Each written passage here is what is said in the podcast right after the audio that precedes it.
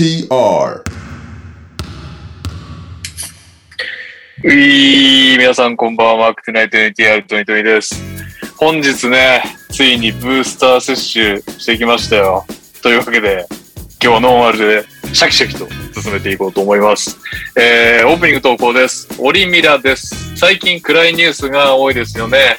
戦争、マンボウ延長、トヨタ工場停止など、そこで逆に皆さんの最近の明るい話題があればお願いします。なるほどね。いい、いいお題かもしれないですね。えー、お世話になります。熊田と申します。ロマチェンコやウシク、クリチコ兄弟など、ウクライナの著名な格格闘家たちが母国を守るために軍に入隊すると聞き、とても複雑な心境です。一時も早く集結することを祈ります。さて、オープニングのお題ですが、好きな格闘家でお願いします。ボクシング、相撲など、ジャンルは問いません。ちなみに私は K1 前世に育ちましたので、バンナやハンとホーストが好きでした。あ似たような世代かもしれないですね、熊津さん。えーっと、最後です。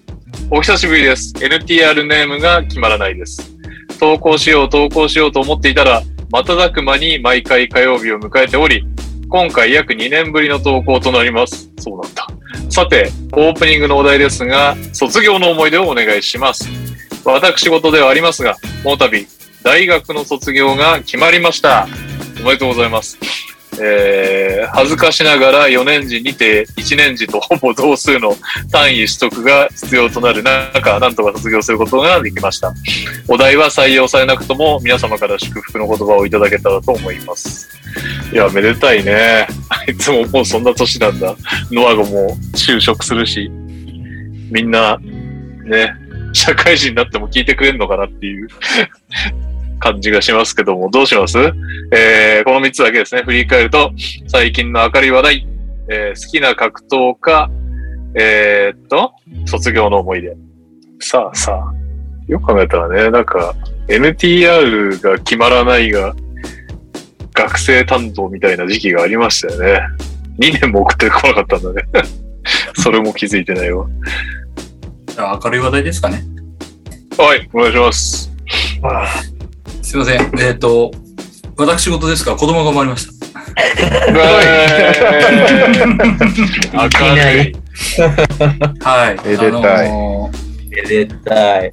この2週ちょっとお休みいただいてたのが、まあちょっとね、さっき収録前にメンバーで喋ってたんですけど、あの子育てがマジで大変っていうのがちょっとありまして、あの、ちょっとお休みをいただいてて、まあちょっとしばらく休みがちになるかもしれないんですが、ちょっとご了承いただければと思います。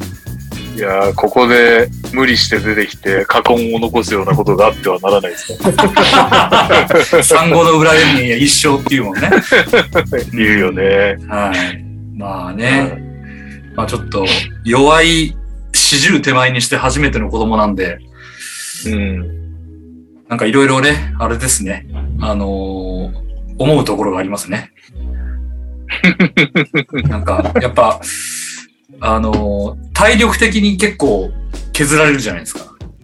はいはいはい。はい。だからまあ、なんか、年齢的にもう少し若い頃だとあれなのかなとか思ったりした、することもあるんだけど、でもまあ、一方で、あの、まあ、これはね、コロナはちょっと、コロナで苦しんでる人もいる中、ちょっとそれは申し訳ないんですが、あの、コロナだったからこそ在宅勤務ができていて、だから勤務中に子供が見られるっていう。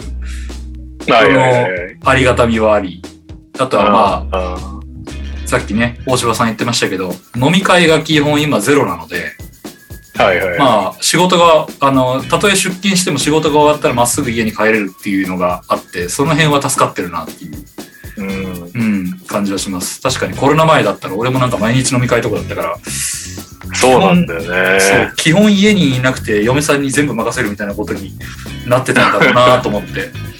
してましたね。申し訳ないですけど当時は。私もちょっと体を壊すんじゃないかぐらい飲んでましたからね。まあ、世のお父さん、お母さん方はこういうのを乗り越えてきてんだな、すげえなと思いながら、遅れ、遅ればせながら追っかけております。そうだよね。なんか、ワンオペ育児ってね、今言うけど、すごいですよね。俺らの親世代からもうワンオペだもんね、ほとんどのところが。まあそうね。親世代は基本ワンオペだよね。母親ワンオペみたいな感じだと思う。ない。うん。うん。だからなんか、核家族化が進んで、は自由でいいや、みたいなからのワンオペグインみたいなのからの、なんか核家族化も全くありがたくない普通のことだから、ただひたすらワンオペがえぐいんで、うん。そういう状況になってる感じが ありますね。いや、ワンオペすごいなと思う。今、だから生まれたばっかりなので動かないので、あの、うん。あ、ちなみに女の子なんですけど、あの、まあ彼女が動かないので、基本、はいベッドで暴れるだけみたいな感じなわけですよ、泣いても。うん。これが動き出して、そのうち立って自分でいろいろ、あの、走り回ったりするのかと思うと恐怖でしかないね、なんかね。完全に目を離せなくなるっていうかさ、何するか分かんないわけでしょ。動き始めると逆あの逆にあれよ。あの、在宅無理ってなるよ。あ、本当。あのーアイコンタクトが動き出すぐらいからアイコンタクトがかなり、あの、できるようになるんで、最初、まあそもそも見えてないし、こっちのこと、あんまり。うんそうだそうだよね。男親のさっきもなんか、その白声ちょっと話したけど、男親の無力度が今、マックスだと思いますが、うん。ちょっとアイコンタクト取れるようになると、ようやく出番が少しずつ増えてくるんで。この辺は、そうそう。だ成長の過程はめちゃめちゃ楽しいし、いっぱい見れるっていうメリットはすごいあるんだけど、俺多分上の子より下の子の方が成長を見守れてるんだけど、家にいるから。うんうんでも、マジで仕事になんない。動き始めると。いや、だと思うよ。なんか、今、今からもうなんか想像できるなっていうのがあって、まあ、今はまだ動かないから多少ね、なんかできるけど、いやいやいや、まあでも、楽しみでもありありますんで、ちょっとまあ、頑張りたいと思います。ミキです。よろしくお願いします。えありがとうございます。まだ何聞きになりそうかわからない。ああ、そうね。どっちだろう？あどっちだろうねっていう話は、嫁さんとしてるんだけど、やっぱあれですか、女子日本代表に入れるために、左を使わせまくるっていう。そうね。あの、実は嫁さんがもともと左利きなんですよ。あ、そうなんだ。そう。だけど、あの、まあ、なんか、その、その後右に矯正したのかな？で、なんかまあ、ほぼほぼ両利きみたいな感じになっているすごっ。俺もそんな感じだよな。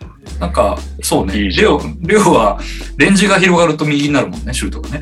あ、そうそう。ゴール下は左の方が得意だけど、フリースローは右で打つっていう。いや、まあだから、どっちになるのかなとは思うけどね。まあ、あれってどう決まるの？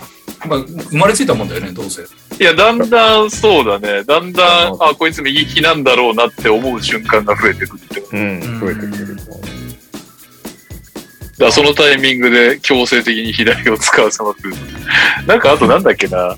赤ちゃんとかでも、まあ今ダメだけど、首が座り始めたらもうなんかその、そういうのが好きな人は体幹トレーニングとかもうやらせたりとかするっていう話も聞いたことあるし、まあいろいろね、人によって教育熱心な方はいろいろやられるんでしょうけど。なるほどね。まあ、ね、先輩方、なんか、いろいろ教えていただければと思いますので、よろしくお願いいたします。はい。というわけでお次の方なんですが、明るい話題あります？軽い話題は、僕は、この間、ようやくプレステ5が買えましたっていう。おーおーやる時間ないから、やる時間あるの。ずっと机の下に開けて置いてあるって。開けはした。全然買えなくて、ずもう2年、2年ぐらい経ったよね。1年、一年以上は経ってるのかな。1年経って、全然買えなくて。え、それ半半導体の問題？なんだろそうね、それもあるし、まあ、ソニーがもう日本という市場を捨てているっていうのもあるんだけど、ああ、そうなんだ。海外に優先して出荷してるから、ええでアマゾンとか楽天とか出た瞬間売り切れるみたいな感じでネットで全然買えなくて。でたまたまええ地元の電気屋を覗いたら在庫があって。なんか全然関係ないことをしに行ったのに。なお昼かなんか買いに行ったんだよね家族。うんあ、だから棚で、から出てきた瞬間に立ち会えればいけるんだ。うん、で買ってるうちに昼飯どんどん遅れていくっていう 申し訳ないなと思いながら なんでようやくこの買いたい買えないかの呪縛から解放されて 次はいつできるんだろうっていう問題にねしているんであ、そっか、今あれか、ソフト買わなくていいか。ダウンロードできるんだ。そうねめちゃくちゃ時間かかったけど、ダウンロード。はい。あそうそうそうそううん。大西レオですえ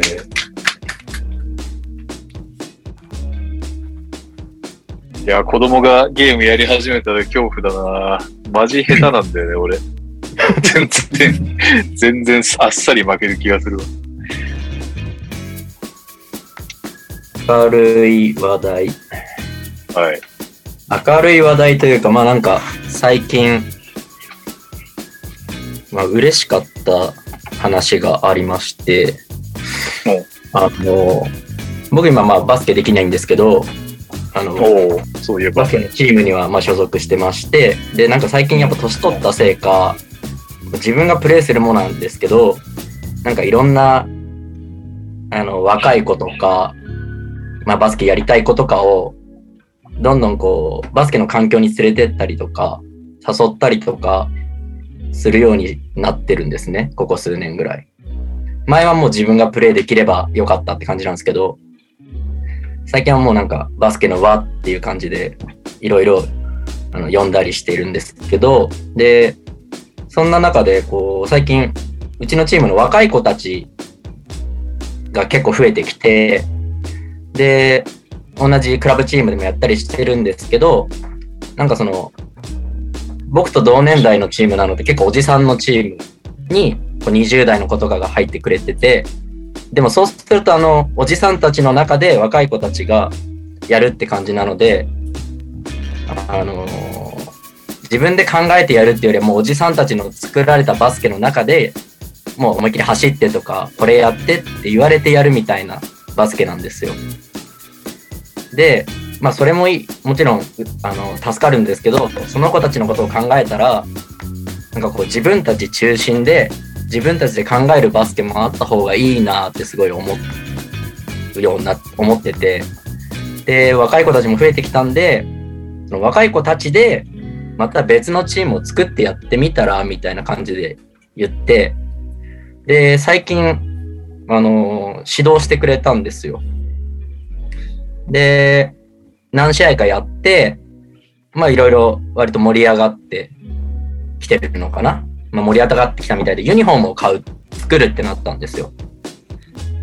でそのただ年齢も同い年とかじゃないですし、まあ、みんな20代なんですけど、まあ、バラバラですし出身地とかやってきたバスケも全然バラバラでなんか俺ら共通点ないねみたいな話になったらしくてあのチーム名を決めるときにその話になったらしいんですよなんか俺たちがその共通するものでチーム名決めたいねって話になったらしいんですけどそれで全然決まらなくてあのそんな中で、あ、俺らこの、唯一の共通点は、その、にゃおさんに呼ばれてきた奴らだね、みたいな感じになったんですよ。全員が。ほぼ全員が。例えば、え、あの、ツイッターで知り合って、俺がチームに呼んできた子もいれば、会社の後輩で連れてきた子もいて、っていう感じで、あ、共通点はにゃおさんだねって話になって、この間、あの、ユニフォーム作ったんですけど、チーム名ニャオズにしたらしいんですよ。なんかそれでいいのかってちょっと俺は思っちゃったんですけど、まあでもなんかそういうふうに、こう、自分一人が楽しむわけじゃなくて、こういろんな人巻き込んで、いろんな人のバスケのこう、バスケに影響を与えれてるなって少し感じた瞬間でもあったので、なんか、まあ恥ずかしいですけど、まあ嬉しいなって思う部分もあって、なんかこうやっていろんな人のバスケにの楽しみにちょっとずつこう貢献できたらなっていうのは最近思っててちょっとそういうのもあってもっとこれからもなんていうんですかね、頑張りたいじゃないですけど、はい。そういった形でバスケになんか携わっていけたらなって思って、はい。明るいニュースっていうか、嬉しいニュースです、僕的には。はい。そんな感じで、ニャオズっていうチームができたので、練習試合してあげてください。どっかのチーム、犬川とかぜひしてあげてください。犬とニャオだよな、も確かに。僕は入ってないんですけど、はい。若い子たちばっかなんで、あの、練習相手になっていただければありがたいです。にゃおです。よろしくお願いします。はい、というわけで、今日は意外と社畜カズマくんがお休みで、この4人でやっていこうと思いますが、え、どうします？なんか、先週俺だけオールスター川柳を発表してしまったという話になったんですそうだった。もう、もうすでに忘れてたま。す。やろうやろうってその話題言っといて。誰もやってなかった。やったはやったけど発表しなかったってやつね。うん、なんかもう何度も言うのも、あれなんですけどね。全然、なんだっけ？どうやって掘り起こせばいいの？これ記事を、記事を探せばいいのか。楽天。俺ね、どっかでスクショしてると思うんだよな、一応。全部ありますね。いいっすか？あ、書いた人順？ありますね、多分。お願いします。書いた人順でいいっすか？はい。レオ大西さん。はいジョーダンが来たらみんながざわついた。うんうんはいはいうん。うんこ来ないれ、来ないと思ってたからね、みんな。これが多分おそらくみんなの中で一番いいいいね数を、な何いいねか知らないけど、取っていました。えー、で、次が、あの、僕がやったやつかな。ダンク王、バンクショットをトッピングって思いついた時はすげえいいじゃんって思ったんだけど、まあいいね4でしたね。いや、でもトッピわかりますよングうまいなって思ったけどね。うん。なんか結構川柳っぽいじゃんって思ったんだけどね。うんうんうん。全然、俺の知り合いも全く、あ、あ、最後のやつですか。全然ダメでした。で、カズマ。ジャモラント、飛べばいつでもハイライト。まあ綺麗は綺麗ですね。これもうまいね。えー、で、最後はみゆきさん。外さないカリーのスリーとロッドマン。ひどいね。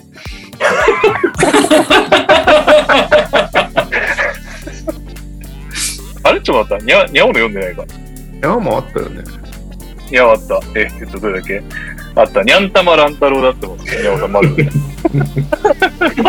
あせっかくせっかくみんなにゃあたにゃんたま乱太郎さんですか？ニャオズって名前までつけてくれてんのに、なんで、ニャンタマラントローです。なんかニャオ、ニャオってバレんの嫌だった。えー、夢舞台、ノーガードでの殴り合い。ということで。の、これこれは誰も、誰も当選しなかったってことでいいですかねなんかい、うまいこと言ったでしょうみたいなのあってね、確か。連絡来ないですね、そういえばね。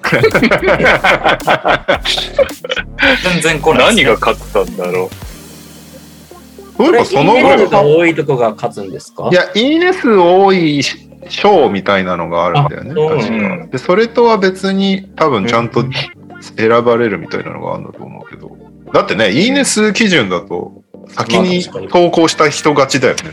掲載されてる順番的。いや、まあ、てかでも、冷静に考えて俺ら遅すぎでしょって話だよ。本当ね、締め切り1時間前とかに多分ね、右さんが、あ右さんが投稿した結構、数、何 ?10、10分ほどかなんか20分ほどが、そんくらいの締め切りだよ。いいや、俺、あの、それ本当にね、23時59分に投稿したよ。もう悩本当に出なかった。悩みに、悩みすぎて、うわーっつってそのまま送って、もう頭を抱えた。いや、川柳舐めれないわ。うんサラリーマン川柳とか読んだんだけどさ、これ書く前に。うん面白いもんね、なんかね。そう。よくやるわ、みんな。シニア川柳とかもうまいもんね、ほんと。うまい。うん。哀愁がね、そう。で哀愁が一番出るのダンクコンテストかなと思って、最初はね、はい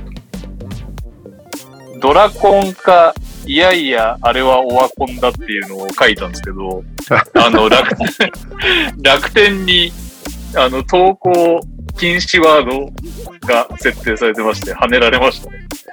オワコンがダメだったんだね。オワコンがダメだったのかもしれないですね。これかドラコンか。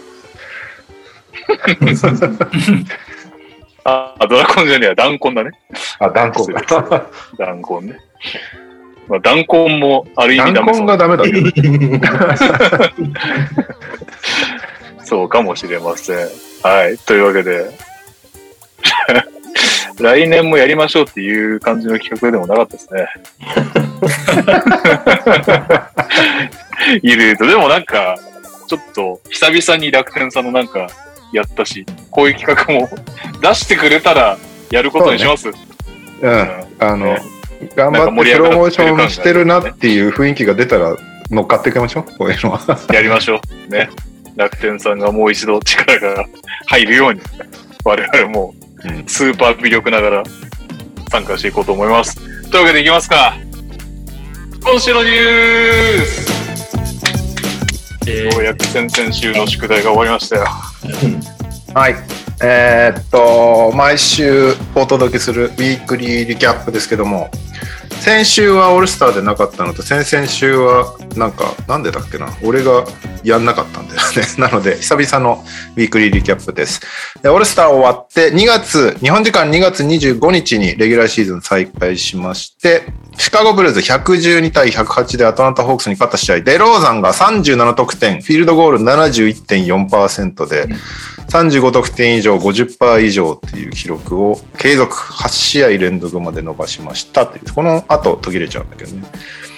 そのままオールスター明けも好調を維持しているデローザン。そして翌日26日フィラデルフィア・セブンティシクサーズ133対102でミネソタ・ティンバーウルブズに勝ちましてこれがジェームズ・ハーデンのシクサーズデビュー戦ということで27得点8リバウンド12アシスト。そして5本スリーポイントを決めてベン・シモンズの通算に並びましたっていうね。ハーデン問題なくフィットしてましたね。そして、うん。えーっと1日飛ばして2月28日ダラス107対101でゴールデンステートウォリアーズに勝利した試合ですけど試合残り9分59秒で19点差でウォリアーズが勝ってたんだけどそこから26-1ランでダラスが逆転して勝利という ものすごい試合でした。そしてこの試合でルカなんと13個目のテクニカルファールをもらったのであと3つで出場停止になるっていうねでも僕はこれ以降テクニカルもらわないって言ってたんでもらわないそうです。そして、えー同日フィラデルフィアまたですね125対120でどこに勝ったんだっけ？これニックスだ。ニックスに勝ちました。でこの試合ハーデントリプルダブル29得点10リバウンド16アシストそしてエンビード37得点なんですけどもなんとこの試合シクサーズ44本フリースローを打って39本決めるっていうむちゃくちゃな試合でした。やば。なんかこの前の試合もそうだったんだけどもシクサーズマジでフリースロー大会を見てるみたいな試合になるのであのシクサーズの試合今後見る人は覚悟してみてください。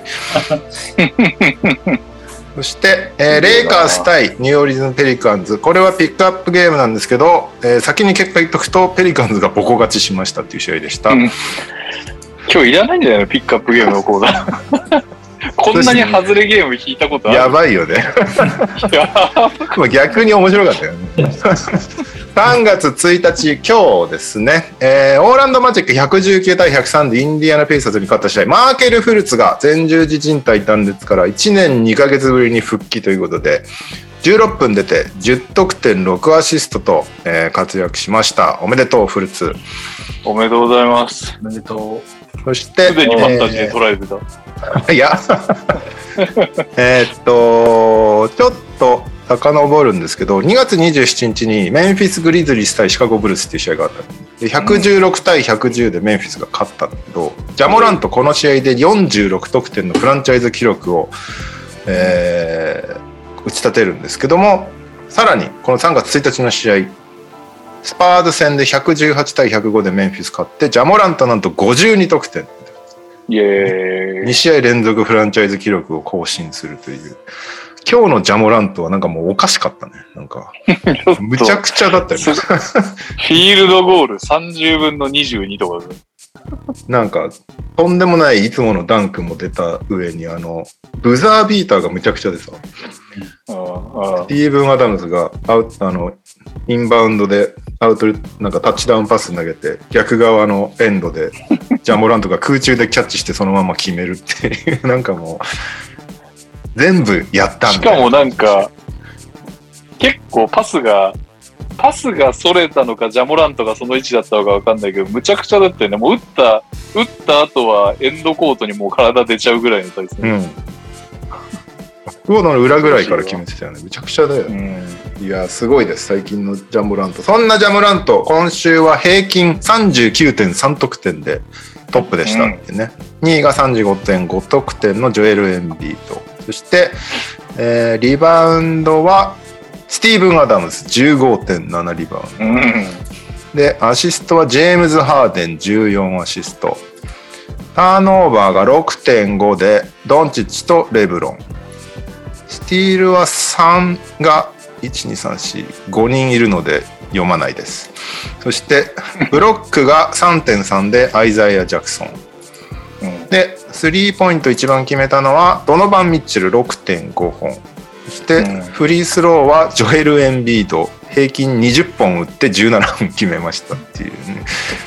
そして、えールーキー。一番活躍したルーキーは今週は平均20.7得点スコッティ・バーンズ。そしてリバウンドは9.7エヴァン・モーブリーアシスト5.0でカニンガムとジェイレン・サックスあとトレイマンっていう感じです。そんな感じの1週間でした。じゃあ振り返りますか。何かありましたか今週。今週はまあもうジャモラントって感じだけど、あの、デローザンの最後の止めたカイル・アンダーソンも褒めたいですね。そうねあの神、神と呼ばれているデローザンを、からスティールっていう。デローザンもカイル・アンダーソンも特殊すぎるよねこのリーグに なんか、ふとした瞬間に、ああ、こういうやつだったわって思い出すっていう感じですよ、カイル・アンダーソン。カイル・アンダーソン本当いいチームにフィットしてていいよねなんかここ以外ないんじゃないかみたいなフィット感だよね でもね、オフには延長交渉だからな。いくらぐらいなんでしょうか。みんなあそこじゃなきゃ、ブリズイジじゃなきゃどうせ輝かないでしょって思っといてくれればいいけど。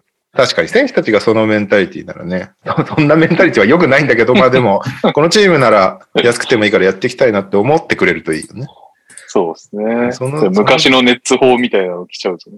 確かに。まだ今日、渡辺裕太選手がめちゃめちゃ強烈なダンクをかましてたっていうのは、うんああ、やべえ。それ聞いたの見てねえわ。ケスラー・エドワードだっけ？なんか最近、本当ガーベージタイム、まあ彼曰くガーベージタイムなんてないだけど、第4クォーター終わりぐらいしか出てこなかったのが、今日の試合はね、第2クォーター結構早い段階で出てたんで、徐々に徐々にうん。ローテに戻ってきてるのかなって感じ。なんか出ればスタッツ残してるからね、最近。うん。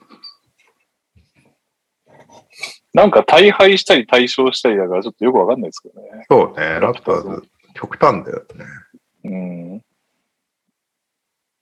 ジャモラントのフランチャイズ記録で知ったんだけど、はいこれまでのグリズリーズのフランチャイズ記録知ってる？わかんない。?45 得点なんだけど、誰だと思予想は、え、バンクーバーも入れていいの？ううん、ラヒム。違います。違う。誰だろう ?45 取りそうなの。往年だと、マイク・ミラーとかは？正解。おー、いやいやいやすごいな。よく2人目で出てきたな、それ。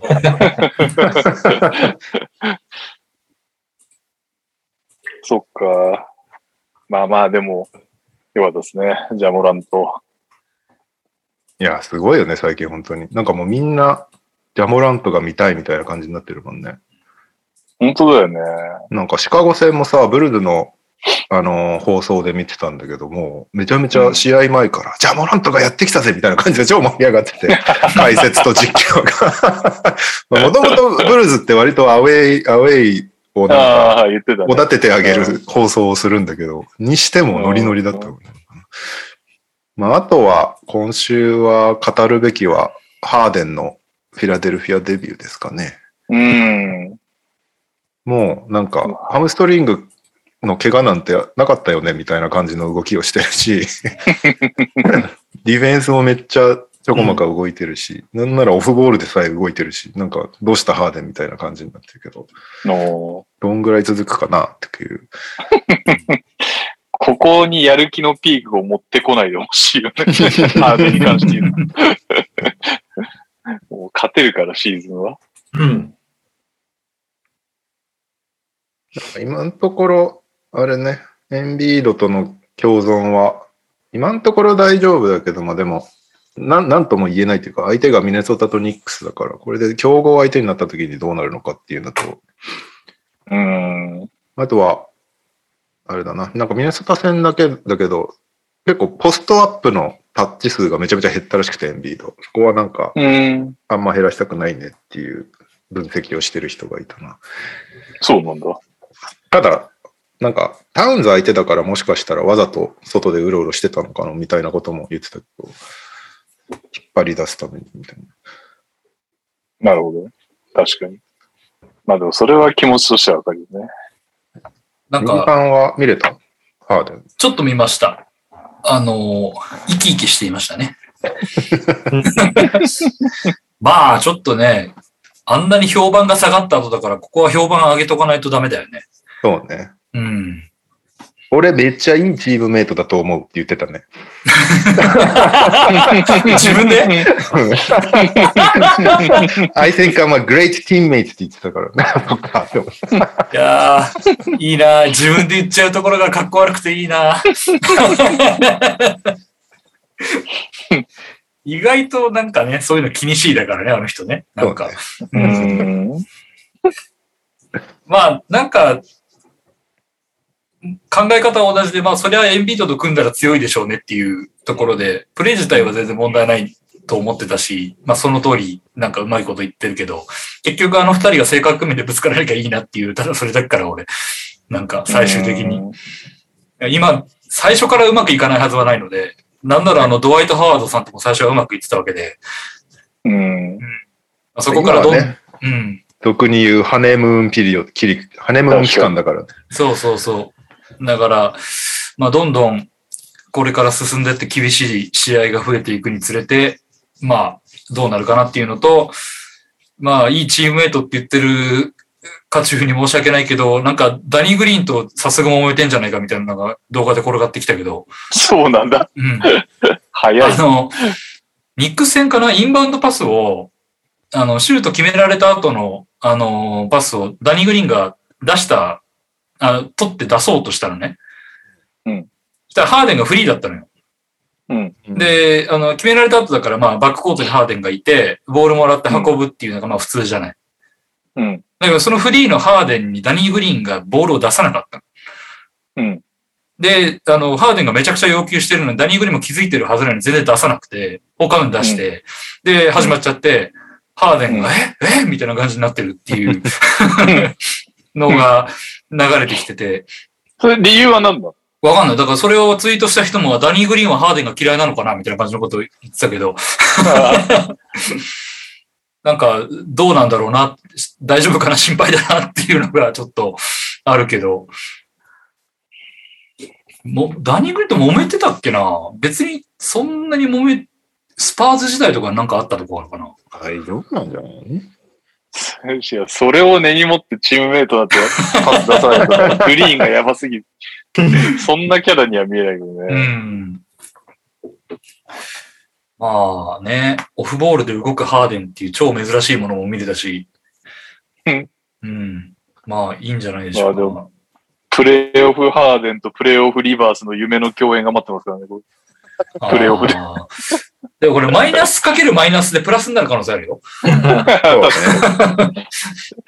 とりあえず3勝1敗になってほしいよね。ああ、そうね。うん。れいやー。まあ楽しみであることは間違いないけど、もう本当ネッツがもうちょっと頑張ってみてえなシクサーズとネッツを。それだけ見れりゃ東はまあいいやっていう感じだな、もうい。はい。な感じかな。にゃおさん、フルーツへの思いとかは大丈夫ですか？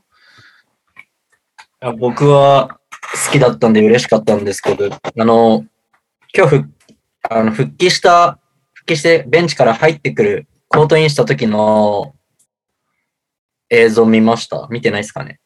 見てない。なんかヘッドコーチもまあもちろん拍手してますし、結構スタンディングオベーションみたいになったんですよ。ホームだったんで。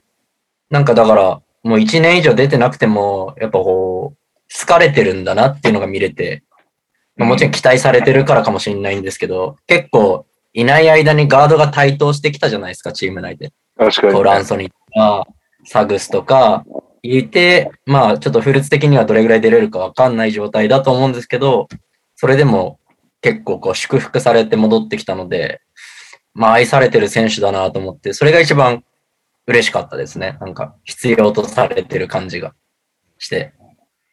なんか必要ともされてるだろうし、必要ともされてるだろうし、なんか永遠の夢枠っていうのもある。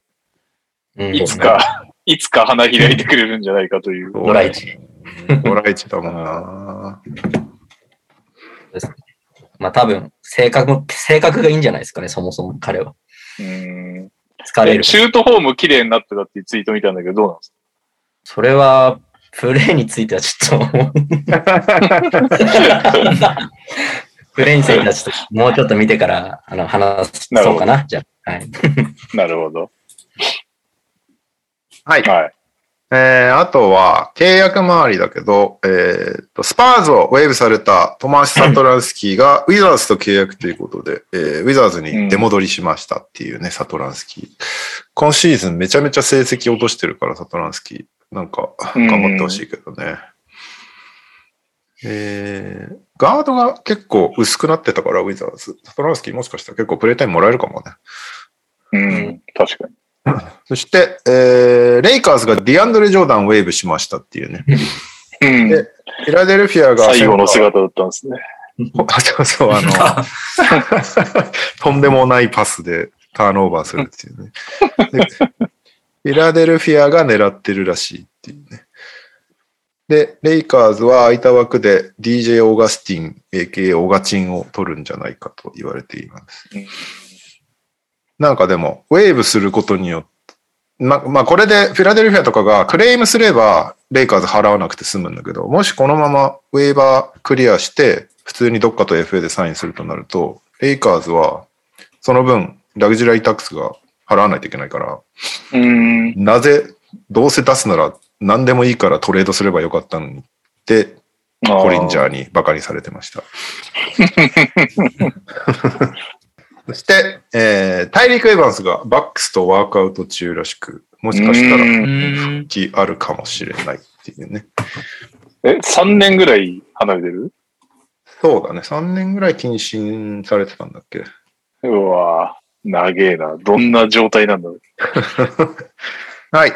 あとは、えーニューヨーク市のエリック・アダム市長、ワクチンの義務化のルールを、えー軽くしますということで、軽くなるんだけど、まだカイリーはプレイできるようにはならないらしいのね。だからその、うん。多少は軽くなるけど、プレイするまでには至らないっていうね。観戦に行くことはできるようになるみたいな話らしいんだけど。で、なるほど。アダムズ市長は、シュールだな入れちゃうんだ。プレイはできないんだね何が何でも優勝が見たいから、カイリーにはプレイしてほしいんだけど、彼だけの特例にするわけにはいかないみたいな。まあ、そりゃそうだよなっていううん発言をしている。ちゃんとやっぱり市長からコメントされるんだね。そうそうそう。一応なんか、めちゃめちゃ、なんならチームの、チームと話し合ったりとかしてるらしいからね、市長。ええでも、なんか彼だけ特例にするとさすがにね、他の、他のね、ニューヨーク市の働いてる人たちに失礼なことになっちゃうからっていうことでね。まあでも、徐々に徐々に軽減されてってるので、シーズンが終わる前にはもしかしたらホームでプレイできるようになってるかもねっていう。だからプレイオフの心配はもしかしたらなくなるのかもしれないっていう。ー、うん。はい。あとは、えーっと、あれですね。そう、あの、オープニングでもちょこちょこあったけど、ウクライナでロシアが軍事侵攻して戦争が起きてるっていうことに対して、まあ、ウクライナ人選手っていうのも NBA では当然いまして、アレックス・レンとスビ・ミハイリュクが、まあ、連名で、なんだろう、まあ、戦争に対する抗議みたいな声明を出していましたっていうね。なんかあれだよね、引退選手だと、ポタペンコとかもウクライナ人。そうだね。そうそう。なんで、その辺が、こう、まあ、声明を出しているって。結構今、スポーツ界で、ロシアどうしようみたいなのが結構、なんだろう、議論されてるというか。ああ、なんだっけ。あれだよね。FIFA がロシアの権利剥奪したとかなんとかって。いや、なんか剥奪、ろななんかね、中途半端で周りが怒ってるみたいな状況だったかな、俺が。そなんか後も怒ってて、結局剥奪剥奪されたに至ったみたいな、そんな話だったような気が。なんか、違ってたらすいません。対戦相手が試合拒否したみたいなのが出てたよね。本当だ、17時間前に共同声明、クラブ代表問わずロシアチームの全大会出場停止。なるほど。じゃあ、フォローアップがあったってことですね。うんうん。なんか最初は、なんかオリンピックみたいに名前を変えて、ロシアっていう名前ではだダメだけど、の出ていいよみたいな、なんか、オリンピック委員会みたいな。そうそう。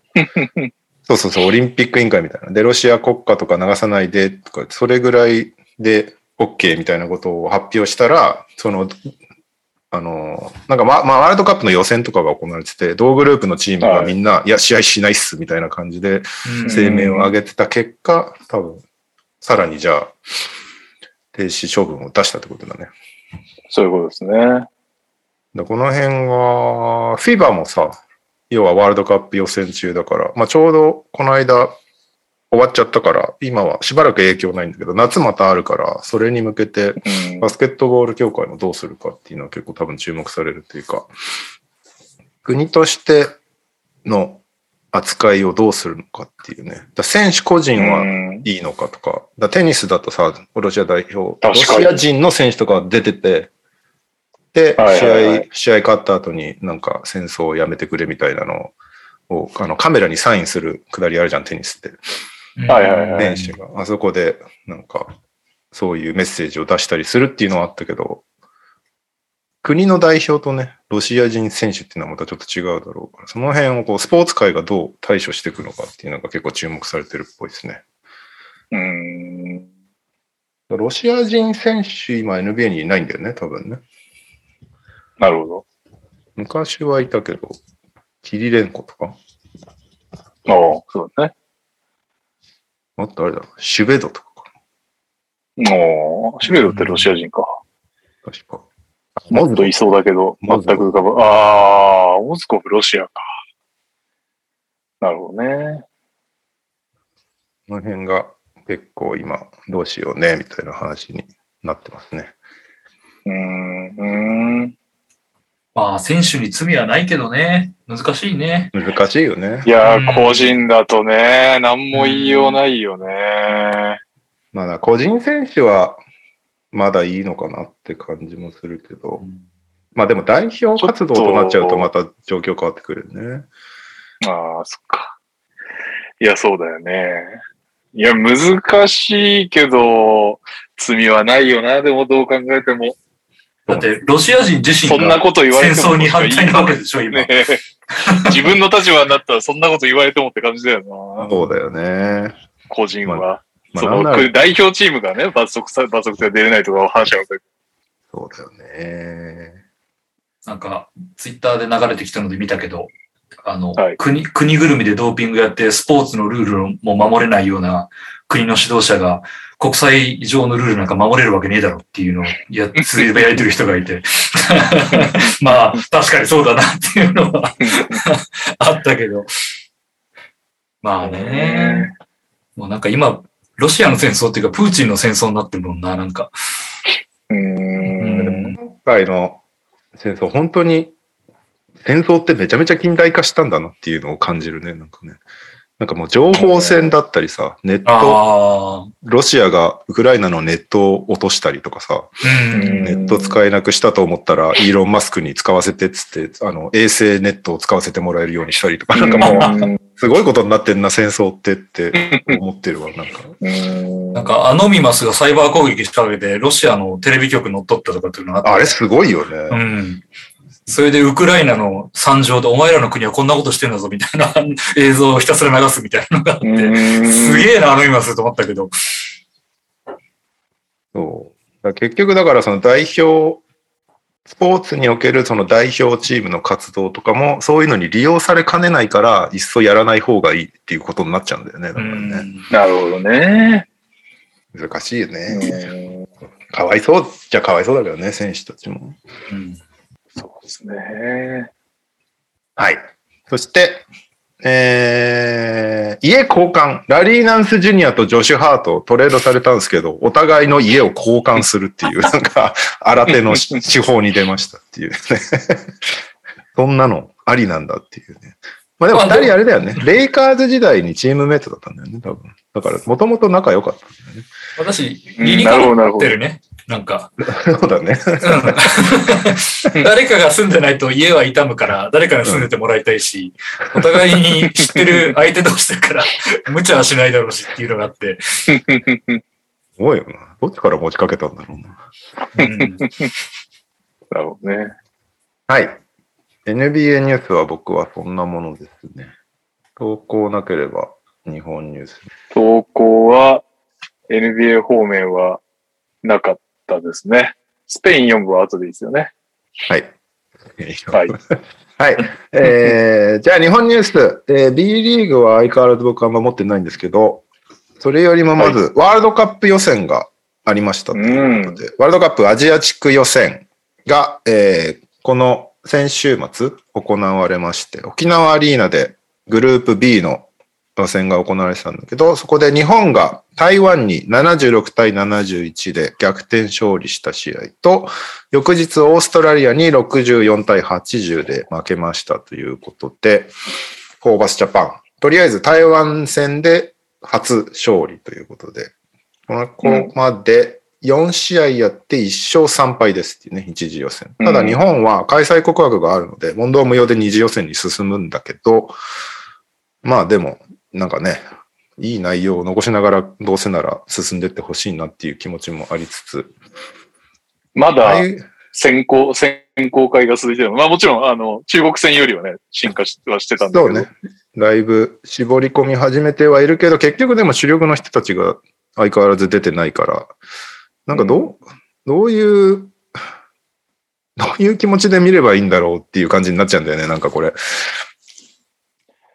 そうですね。まあでも一個、その、ボールムーブ的なとこでもさすがにあの、全く回ってなかった中国戦と比べるとちょっといいシーンも増えてきたかなっていうところの進化と、あとはまあ若手ですかね。若手だけじゃないか。なんか、好みはちょっと見えてきたのも面白いかなと思ったかな。シェイファーが出ないで谷口大地が出るみたいな。ね、シェーファー出ないんだね。なんなら、オーストラリア戦はロスター入りすらしてなかったんだけど、うんもう、ね。でも中国戦は確か2試合とも出てたんだよな。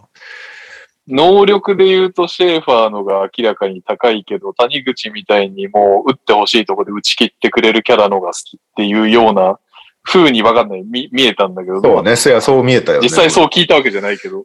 うん。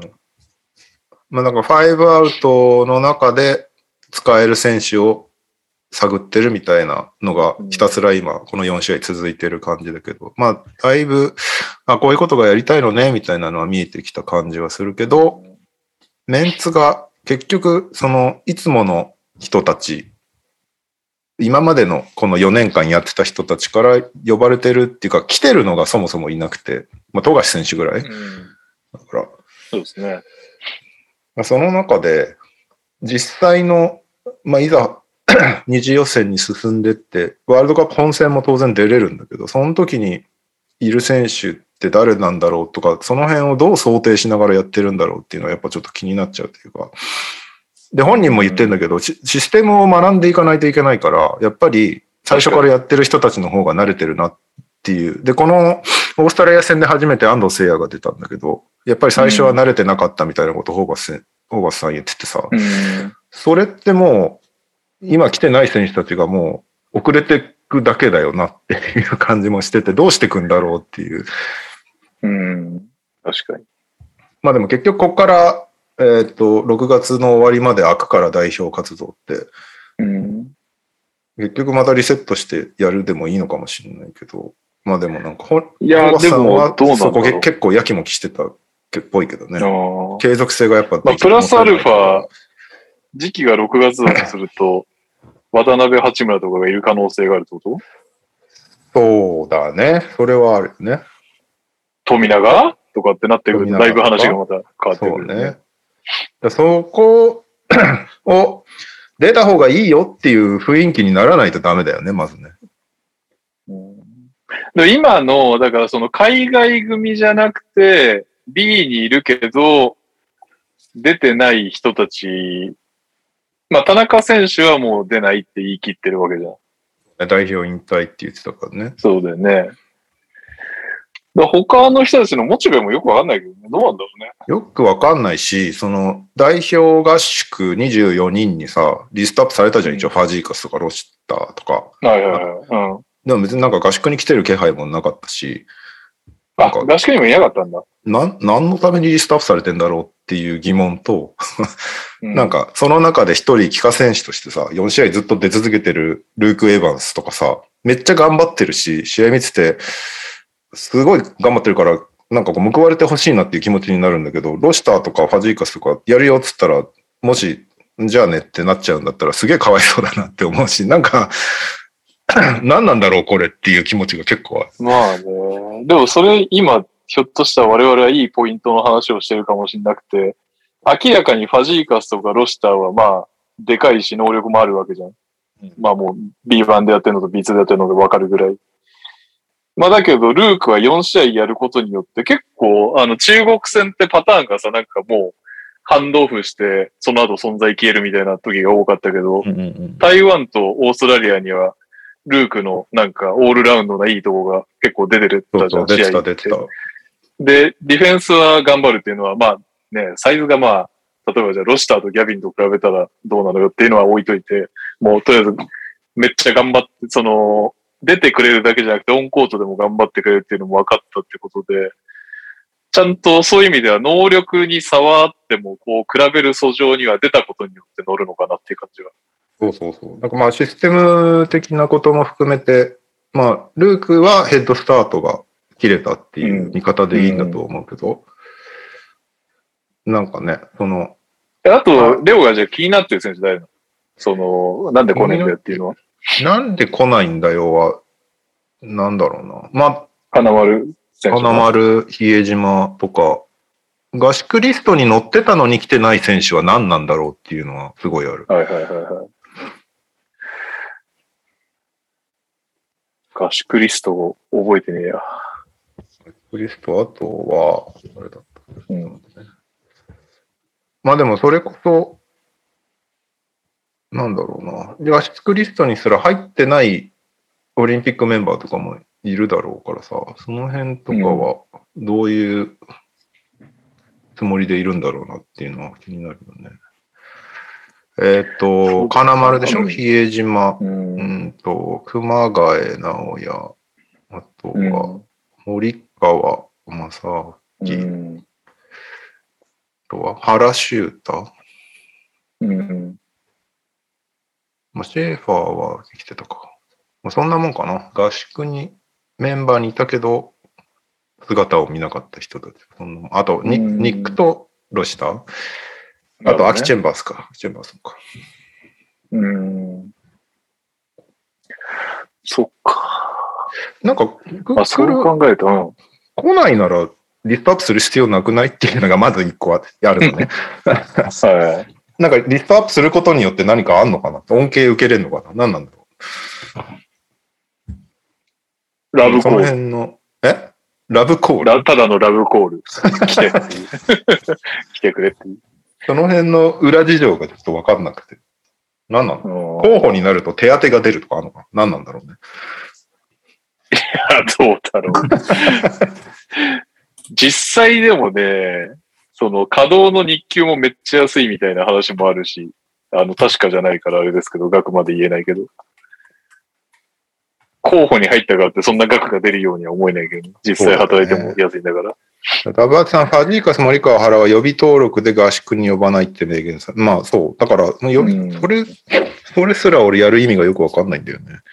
どうせだってさ、しうちのシステムは難しいんでやってないと無理ですって言ってるなら、予備登録もクソもないじゃんってちょっと思うし。うんで、どういじゃあ合宿に来たけど落ちたっていう人もいるってことが、存在としては。ああ、そうかもね。それはあるかもね。でも大体出たよね。うん。あと、遠い県川崎ではコロナで不参加でしたっていう。ああ。じゃあ熊谷選手とかもそこら辺の煽りがあったの？ってことですかね。斉藤選手は台湾で怪我した？怪我して抑えなんられた？かひねってたよね。うんうん。斎藤もっと見たいな。そうね。あとは、まあ、台湾戦でうん。西田選手が27点取るっていうね、うん大活躍を見せた。オーストラリア戦はそんなにだったけど。あの、2番ポジションももうなんかガード張りにプレーメイクしていいっていう感じじゃん。なんか。っうん。てことは、あの辺の層はいろいろもっと試したいかもねってなってくるよね。あの、今回の2試合で言うと今村選手がそんな数字的には残んなかったんで、西田選手はなんか爪痕をめちゃくちゃ残してるけど、そうね。そこの2番ポジションをもっといろいろ見たいなっていう感じはある。やっぱインサイド陣のスリーを打てる選手っていうのが、うーん、ももういないのかな。こここんなもんって感じ？誰だ？三原選手とか。でもうだから、年はいっちゃってるよね。その、若手で、いや、俺、そもそもマシュー・アキノ選手が動いてるのごめんなさい。大変申し訳ないんだけど、初めて見て、あ、あ俺こんな感じなんだって。俺もほぼ初めて見たけど、なんか、スリーを、スリーを打てるのとスリーを決めれるのは違うよなっていうのをすごい思ってた。代表戦を見ながら。打てるから呼ぶっていうのだけじゃ本当意味ないよなってすげえ思う、ね。まあでも、システムを理解していけば入ってくるということなんですかね。うん。誰だろうと。まあでもなんか別に3ないよね、野本選手とか呼ばれてたね、そういえば。そうだね。野本選手も呼ばれてたね。でかくて動ける枠なのかもしれないけど、3はですね、14.3%ですね、リーグで。うん。そうだ、BS 朝日のテロップに、貴重な2メートル超えのビッグマンって書いてあって、そっか、2メートル超えで貴重なビッグマンになってしまうのかっていうああ、そうね。気持ちになりました。まあでも動けますしね、彼は。あとはあれか、最近オフェンスでは全くフォーカスされてないけど、長吉さんとか、まあ、ビッグマンって2メーターないけどね。198。長吉選手のが、まあまだ31.9番。いや、無言になられても困るんだけど。それこそ、それこそ年だけど、ジョジョージはもうダメなの？あ、なんで来ないんだろう、そういえば。言われてみれば、コウスケさんしか入ってないですね。ね。やめちゃったのかな、コウスケ、ジョージ。まあ、ででもなんならね、竹内康介選手も一回代表を引退した身だからね。はいはいはい。もう二人は代表引退況っていう感じなのかな。どうなんだろうね。把握、ちょっと状況ずつ把握できてないんですけど。あれ、ドンリーとかで出てたんだっけ？エリオット・ドンリーとかって。あーあの、中国の時に、中国戦の時に呼ばれてたよね。ただ、えでも入ってないのか、今回は。うん、こ今回は入ってない。うん。ラブアツさん、橋本康介がいきげ怪我してあそうだねって確かにね。それはだ、でかいね。めっちゃかわいそうだった。でかい。橋本康介が谷口第一張りに出場時間を得る未来があったはずなんで。別枠、別、別世界では。確かに別次元でな。橋本康介とか普通にね、ずっとやってたもんね。そうだわ。言われてみれば。確かに。うん。まあまあ、なるほどね。ここにね、結局、渡辺八村が入ってくるとまた全然変わってくるだろうからな。どうなるんだろうね。あ、いた。2メーター超えのスリーめっちゃ最近好調な人が。いたわ。はい。なるほどね。うんということで、代表戦はそんな感じかな。6月30日にまた Windows 3があって、そこでまた台湾と、えーオーストラリアと対戦するので、その時の、まあはいメンツがどうなってるかだけど。なんかもうホーバスさんはやっぱりここからしばらく期間が空いちゃうからかなり辛いですみたいなことを言ってて、正正直に。そうそうだわな。で、自分たちのやってるバスケと B リーグチームのやってるバスケも全然違いすぎるから、うもう、ん。自分たちの練習が終わったら選手たちに個人練習をしてもらうしかないみたいなことを言ってて。やるかなあれなのかなそこまでのモチベがあんのは誰なんだろうね。いや、そうなんだよね。その代表に対するモチベーションの低さ何なんだろうっていうのはちょっと気になっているというか。まあ、結局、勝とうが負けようがワールドカップ出れるからっていうのはかなり影響してると思うんだけど。ああ、確かにね。でもね、それじゃあ代表チームとして成長しないよなっていう。しかもね、コーチ変わったばっかりで、今までと全然違うことやりますっていう状況で、最初から参加しないとなると、厳しそうだなっていう感じはちょっとしちゃうんだけどね。そうだね。結そうだ局ねさ、これど、どこで見てました？えーっと、オーストラリア戦はテレビで見て、台湾戦はダゾーンで見た。おダゾーンで見たんですよ、僕。うんうんうん。解説はあなたたちですみたいな。あ、そうそうそう、あれはすごかったよね。何それみたいな。実況しかいなくてさ、解説立ててなくて、実況の人がひたすらツイッターを読み上げるっていう斬新なスタイルだった。見上げて、うん、そうですね、みたいな。何それ？深夜ラジオみたいな感じだったよね。一人で喋るみたいな。あれ、あれやるんだったらね、松本圭介さんとか、もう解説までできちゃうぐらいの人、やりゃいいのになって思いましたね、あれさすがに。すごいよね。うん。あの、なんだっけ、谷口選手かなちょっと人物は合ってるかわかんないけど、確か谷口さんのスリーで、富樫選手からのパスをキャッチリリースって言ってて。いやいや、バス次だよ、乗り。まあそんなね、細かいことを別にあげつらいつもりはないんだけど、ちょっと面白かったです。それは。いやーでもね解説なくなキャリリースいいな。金丸の時使ってほしいね。確かに。確かに。ちゃんとリリース。あ裾さん、バスケットライブが頑張ってくれれば代表戦見るのにっていう、そうね。この、散らばってる問題ね。ねえ。だってダゾーンはさ、ダ日本ゾーン入ってますよ。日本戦しか放送してないのよ。このワールドカップグループ B。だから、うんオーストラリア対台湾とか見ようと思うと、FIBA の配信サイトと契約しないといけないっていう、二重でう払う。わで、FIBA のえ？配信配信サイトは日本戦ブブロックしてる、ジオブロックされてるのよ。多分、わお。あのーまあ、テレビ放送するからやめてくれって日本側が言ってんだと思うけど、マジか。マジでユーザーのことを誰も考えてないっていうね。本当だね。厳しいですね。ついよ、1個の大会見るためになんで2つ契約しないといけないんだっていうね。本当だよね。うーん。あの、台湾戦は BS 日テレで見たんですけど、はいはいはい。我らが石田隆樹さんが解説でした。ああね。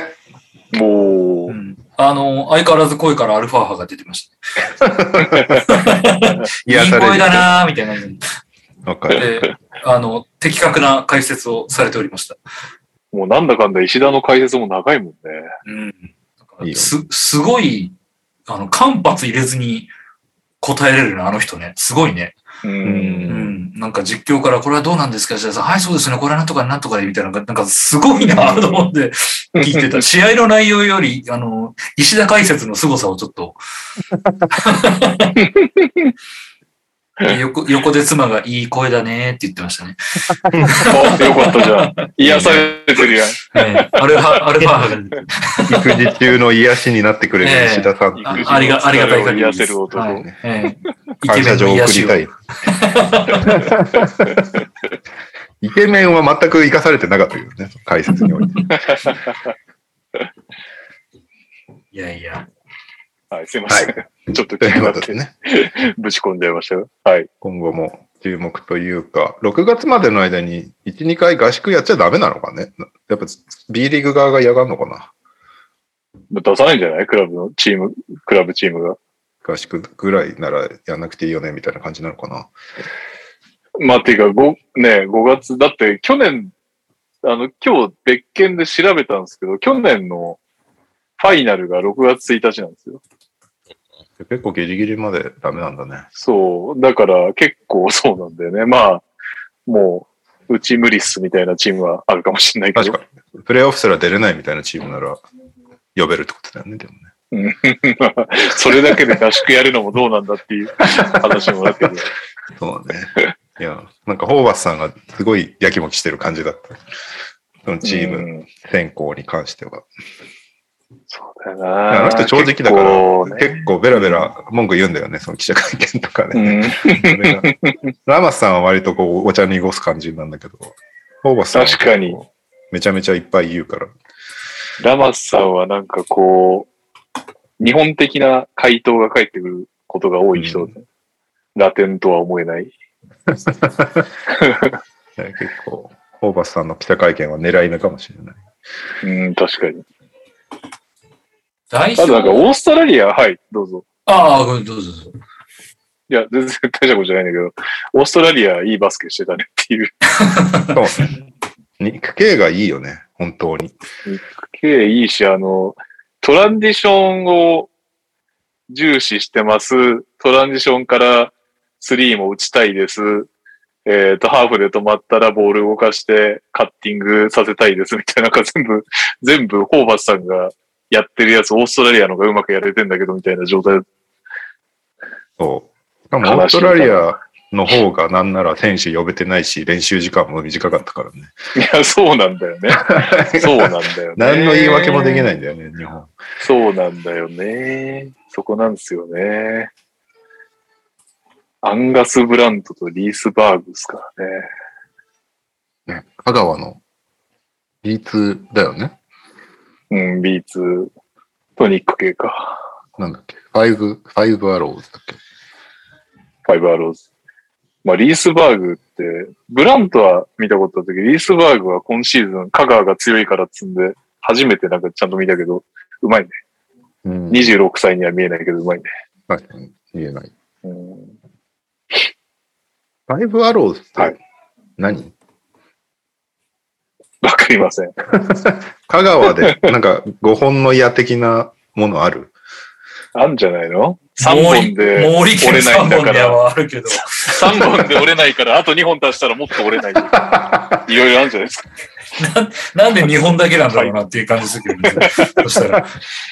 ああ、5人、5人だから？バスケ ?5 人だから？あ、あでもね、でもね、今見たら、あれですね、はいあのー、那須の余市が由来みたいですね。だから嫌だわ、やっぱ。で、まあ、モ毛利のあの話とはちょっと違うけど、あの、八島の戦いあったじゃないですか。あのー、余市が、あの、扇を射抜いたっていう話があったと思うんだけど、なんかそれにちなんで、5本の矢は、高松市内なんだ、八島って。八島はそう、香川ですね。あーあの、5本の矢はプロフェッショナルとしての意識、誇り、使命、しんあ、意識、誇りと使命、信頼と絆、勇気、感謝を表すっていう、なんかもう、いやいや、7本でいいよ。そうそう7本項目で言うと7本あるやないかって感じがするけど。何々と何々って言っちゃってる時点で。そうそうそうそう。誇りと使命は全然違うだろうって感じがするんだけど。セブンアローズじゃダメだったのか。なんでわざわざファイバーななんでるほど、確かにな。やっぱあれか、5人に合わせたかったんだね。ああ、そういうことか。そういうことじゃあ、じゃあこの誇りと使命、信頼と絆ってどっちかで、どっちかずつ良かったやんって感じするけどね。信頼と絆はほぼほぼ似たような意味だからどっちかでいいやろって感じするけど。いやー、すごい。なんか、都が好きなんだね。俺なんかウィキペディア見て、それに、同じとこを多分見てんですけど、チームロゴのコンセプトも継承と革新。なんで？す かちょっと保険をかけたいって。1個じゃダメなんだね。一個だと、一個だと、いやーって言われた時に困るんで、ああ、なるほど。まあいいや。まあそんなこと言ってもね、ファイブアローズもう、ひょっとしたら B1 来ますからね。まだ、あ、そっか。そろそろあれだ。ライセンスの記者会見があるんですよね。だから、今の話で言うと、名古屋がもし万が一 B1 ライセンス取れないと、ルークの稼働時間がまた増えますね。そっか。ルーク、今回のこの代表頑張ってるで、B1 チーム興味持ったりとかしないのかな？どうなんだろうね。いや、するんじゃない？ねそっかやっ。ぱり今、ルークのいるファイティングイーグルス名古屋が1位なのね。ぶっちぎりで1位なのね。ぶっちぎり1位なんだけど、去年ライセンスなかったんですよ、B1 の。だから今年取れんのかはいはいはいで、しかも、名古屋ってめちゃくちゃチーム数あるよね、確かね。名古屋ってか愛知県に。うん。ちゃんとそのなんか、アリーナもん、おそらくアリーナ問題で、だと思うんですけど、名古屋地区が作れるぐらいチームあるもんね。ほんとさ、いいね。東地区、名古屋地区、西地区。まあ強いんだけどね、めちゃくちゃ。ね、強いね。うん。香川が西で2位。あ、2位になったんだ。そっかそっか。西宮が抜いたが1位。失礼しました。はい。はい。ということで、はいまあ、代表活動、そんな感じで、気になることがたくさんあるまま終わりましたっていう感じですね。うん。はい。ねあとは、リスナーさんの投稿にお任せします。はいえー、こんばんは、土井健です。今週の川崎のコーナーへの投稿です。豪州戦、解説登場、篠山さん、天皇杯はチケット発売。川崎からは以上です。ああ、そうなんだ。BS で見てないかわかんないけど、オーストラリアは篠山さんだったんですね。はい。えー続きまして、オリミラです。今週のスペイン4部情報への投稿です。2月27日に行われた試合で、えーっと、やべえ。これ、岡田大河選手で読み方合ってますかね。違ってたらすいません。岡田大河選手が所属する、ゼントロバスケットマドリッドは、ウロス・デリバスと対戦し、98対61で負けてしまったようです。岡田選手は出場がなく、前節の肘鉄が関係しているのかどうか、中1で試合があるようですので、今後も探っていきたいと思います。ちなみに、ゼントロバスケットマドリードは、現在16チーム中10位です。頑張ってほしいですね。それでは、勝手に学生学生バスケクイズって言ってるんですけど、レオさんが帰ってくるまで待ちますか。ちなみに、ニャオ見たの？代表戦。全く見てないです。やってたんですね。いや、口数、口数いつも少ないけども、代表戦の話ゼロだったな。まあ、他の方々が熱く語ってたのを、はい、興味深く聞いてました。まあな、確かにな。BS とダゾーンっていうとね、なかなかハードルが高いよね。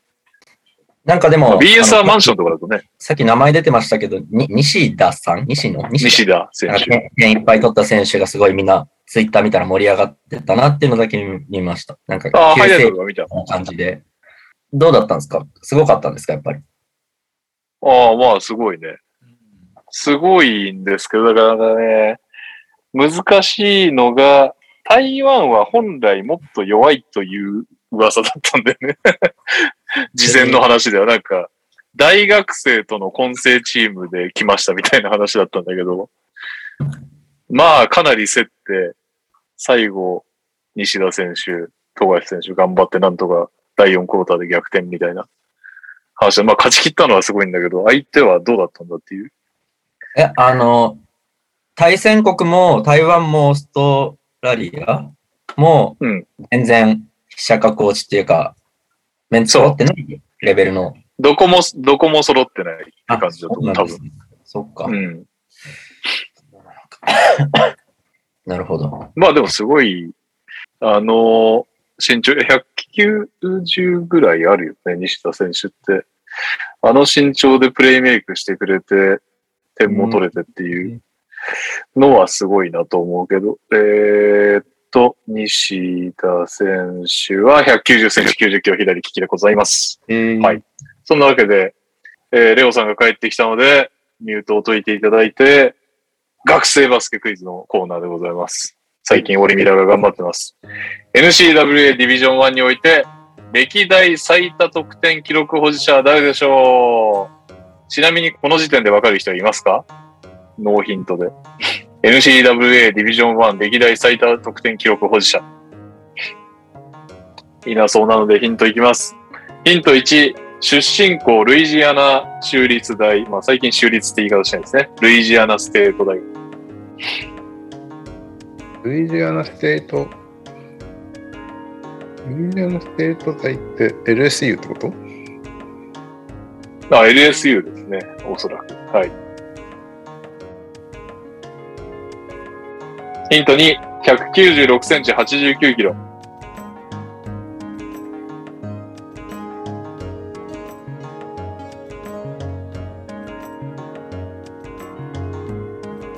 ヒント3、NBA キャリア通算スタッツ。658試合出場、平均24.2得点、4.2リバウンド、5.4アシスト。いい選手ですね。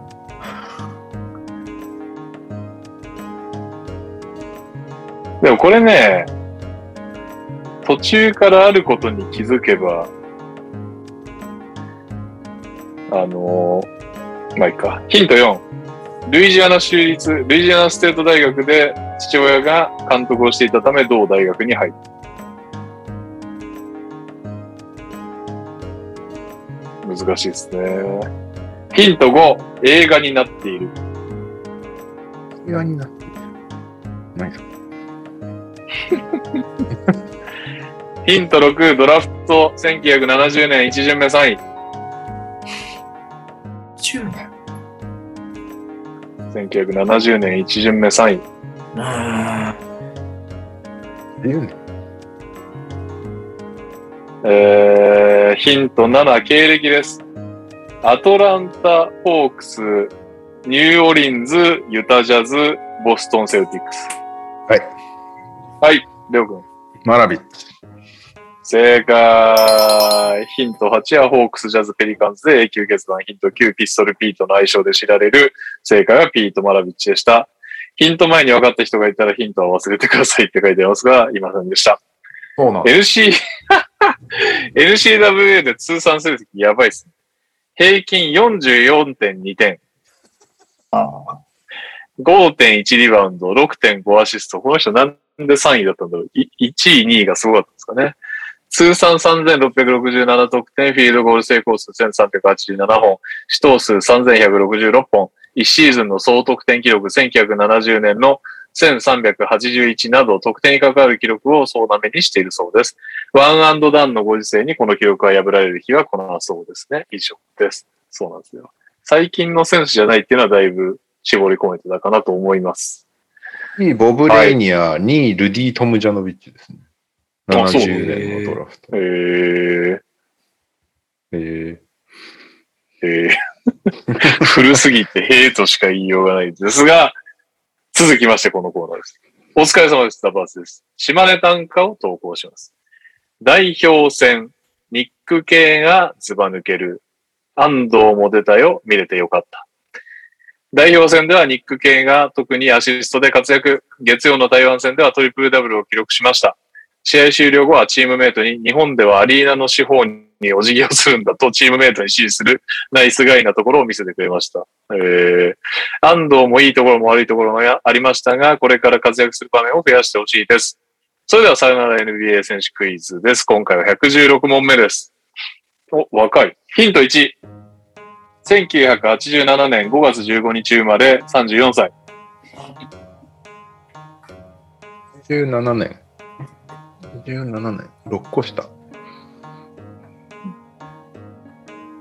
ヒント2。208センチ、107キロ、ポジションパワーフォワード。108?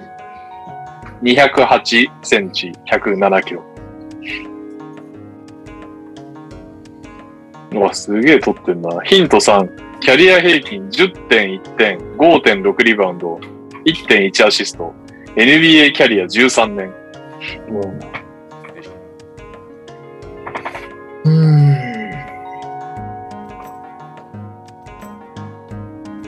ヒント4。NBA ドラフト2005年36位。お2005年36位。皆さん今日調子悪いですね。トークも止まり気味なヒントとヒントの間。えーヒヒント5。NBA で1年プレー後、2、3年目はスペイン、バルセロナでプレー。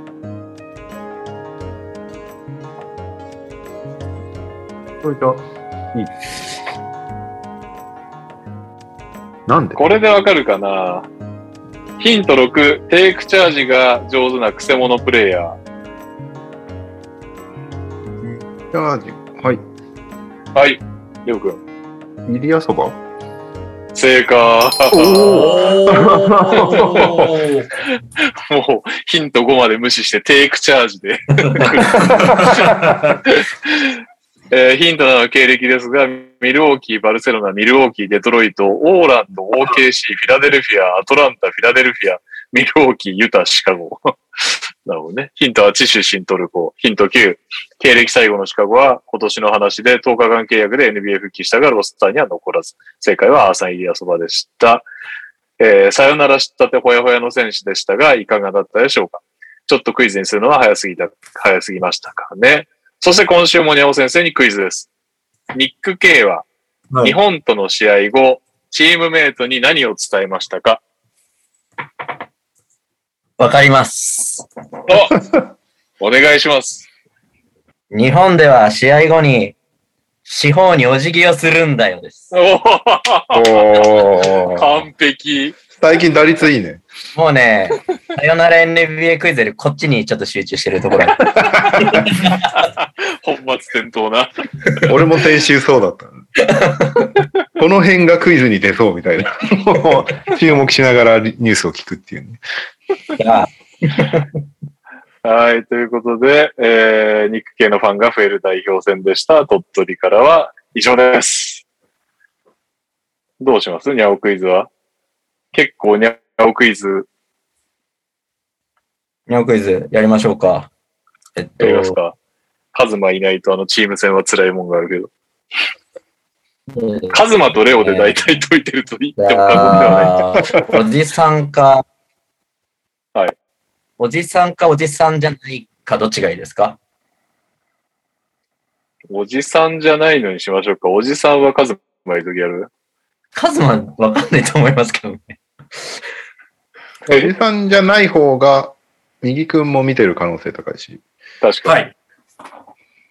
右さん。おじさんじゃないい。方行きましょじゃあ、おじさんじゃない方行きましょう。う。うん。では、ヒント1。1984年9月18日生まれの37歳。僕と同い年です。じゃあ7はおじさんだよ、言っとくけど。おじさんじゃない。確かに。おじさんだね。おじさんですね。クイズ終わりにするか、ちょっ そっか。にゃおと同い年なのか、84年と。って。同い年です。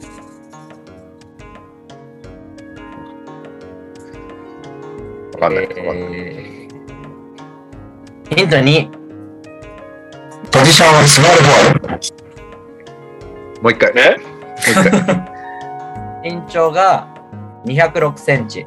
待って待って。ポジションから、ポジションから。ポジションはスモールフォワードです。スモールワード。身長が？206センチ。うん。体重は95キロ。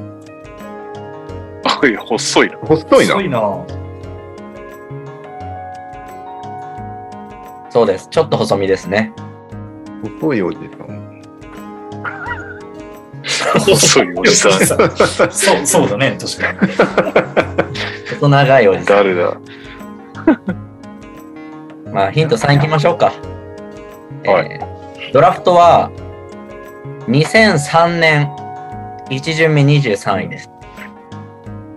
2003で、誰だ ?2003。2003はかの有名なレブロン・ジェームスの。あの年か。はい、カーク・ハインリックが選ばれた年だね。そうです。うん。ちなみにリスナーで答え出たんでコメント見ないでください。早っ。あ、いや、すごいね。え、2003年何位って言っ23位です。た ?23 位。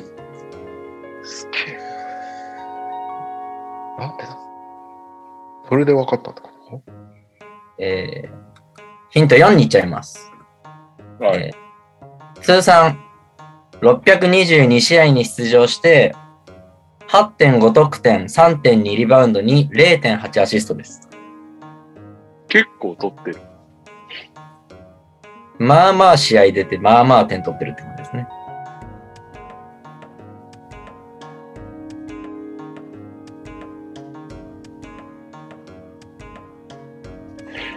いや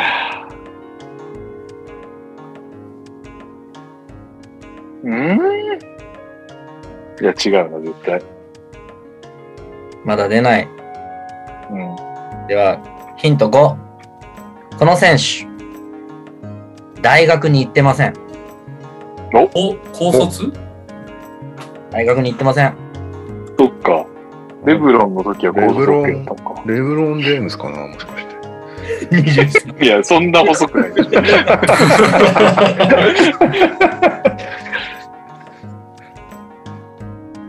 この年はまだ大丈夫だったんだな。そうなんです。高卒。全然わかんないな。細いおじさん。じゃあヒント6いっちゃいますよ。いいですか？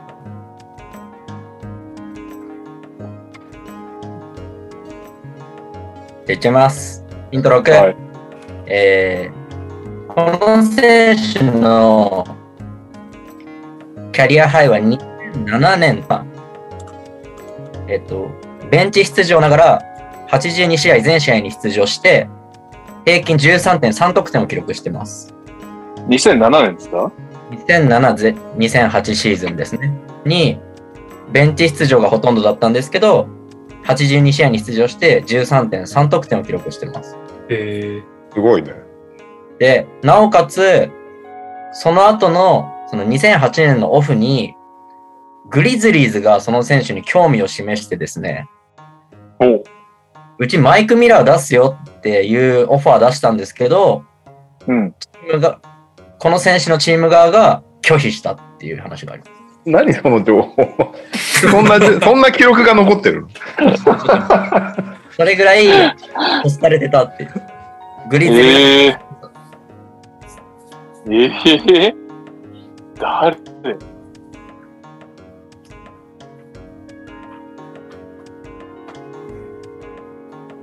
ベンチで14点ぐらい取ってた？言ってました。グリズリーズ細長い人？細長いグリズリーズが欲しい。ニャニャオヒントは何ニャオヒントいやー、低たらくですね、皆さん。ヒント7、にゃおヒントいきましょうん。う。えー僕のこの選手の印象は、手足が長くて身体能力がすごかった。そして、スキンヘッドがよく似合っていた。うん、スキンヘッド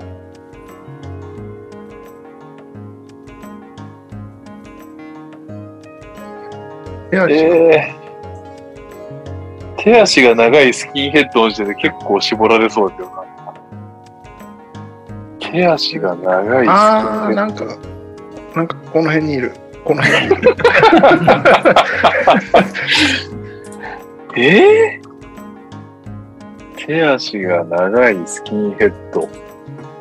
身体能力も高い。なんならこのぐらいだと、スキンヘッド珍しいもんね。そうなんですよ。意外と。でもスキンヘッドのイイメージが強いです、僕はこの選手。え、ずっとスキンヘッドだったわけではない？いや、なんか、ちょっと生えてた時代もあるっぽいんですけど、なんかあんま生えてるイメージはないです。へー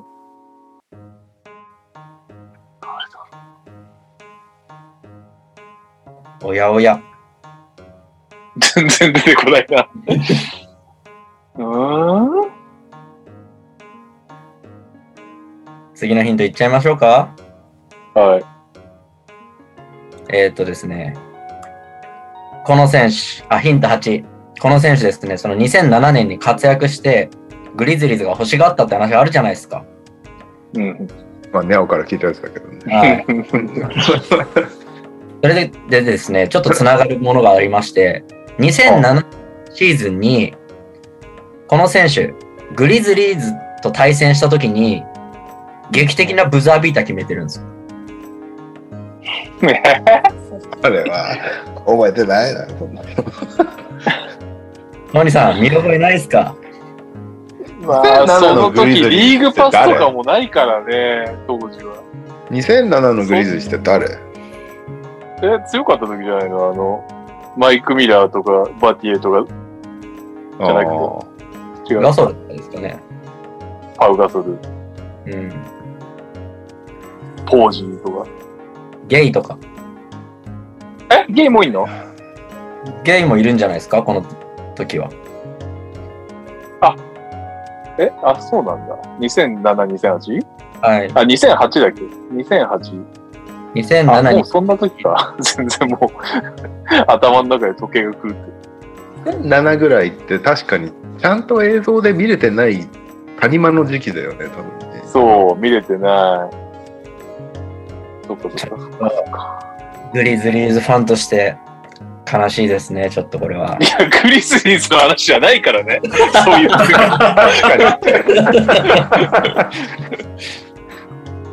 じゃあもう次が最後のヒントですよ。ヒント9ですよ。もはい。はい。う。いや、はいはい。じゃあ、ヒント9。経歴いきます。はい。えー、ポートランド、ロサンゼルスクリッパーズ、ニュージャージー、サクラメント。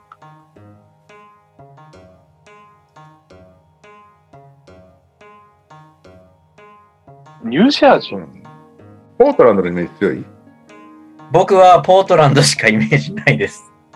あー、わかった、わかった。はい、はい、はい、はい、はい。はい。トラビス・アウトロー。正解うわいや 俺も言われた、レオが分かった分かったって言ってる時に分かったわ。いや、アウトローってポートランドの時めっちゃビッグショット打ち合いってだけじゃない。結構、なんか、まあ、ブダビダじゃないかもしれないけど、結構いい仕事してたわ。言われてみれば。すげえビッグショット強かった気がする。そうなんです。で、あのー今回アウトローのハイライトをちょっとだけこう、見たんですよ。YouTube とか探したんです。たらことごとく、対グリズリーズ戦ばっかでした。あ、そうなんだ。あの、すごいダンクとか、クラッチショットとか、ブザービーターとか、もうとにかくグリズリーズ相手に活躍してました。お得意様だったあそういうことか。だから俺、アウトローすごいっていうイメージがあったのか。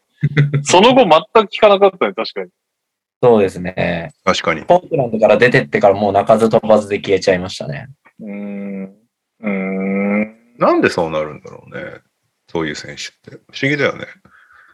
確かに。なんかいるよね、一定層。なんかそういう。チームだけ活躍して消えていく人たちって。いる。何なんだろうね。まあ、でもブラッキンズがね、NBA はチェスだからって言ってましたから、言ってましたね。ハマらないとダメなんですよ。チェスだった結果、B リーグ来てるからな、ブラッキー。確かに。はい。というわけで、はいトラビスアウトローでした。レオさんもいやいや、懐かしいわ。懐かしい。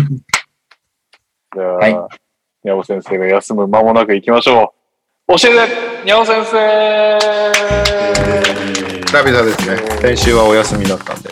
そうですね。ああ、そうかそうかそうか。オールスターがあったので、先週と今週2週、先々週と先週か、の2週の合算で、えー対戦がありました。じゃあ、カズマから振り返っていきますが、えー、カズマくん先週の対戦は、はじめさんと対戦して、うん6球で負けちゃってますね。うん。かなりプレイオフ争いに向けて重要な時期なので、微妙に痛い敗戦かもしれないね。に。うん。チームはでもあんま、怪我人はいなそうな感じだけどな。ああ、ホルムズが、あの、トレード1の敗者と言われている。そっかそっか。。かわいそうに。チェスピースだからね。うんチェス、チェスピースだからね。まさしくホルムズなんかな、いいプレイヤーなのに、うん。オールスタークラス来ちゃいましたからね。で、多分ホルムズを切ったんですね。うん。うん、で、まあ、えっと、稼働してる選手で揃えてるっぽいですが、まあ、はじめさんのチームが結構強かったのかな、これは。うん、赤い。まあ、わかんない。カズマくん残念ということで。はい。はい。はい。はい。じゃあ続きまして、ファミリーで、じゃあ、トニさん。私は久々ですよ。最近全然勝ててなかったんですけど、エメット・ブラウンさん相手に9号で勝利しまして、エメット・ブラウンさん強い印象あるけど、あれだね、すごいね。うちもまあ、ジャモラント良かったし、そっかそっかそっか。ベイズリー。ベイズに切りました。使い倒して切ってんじゃん。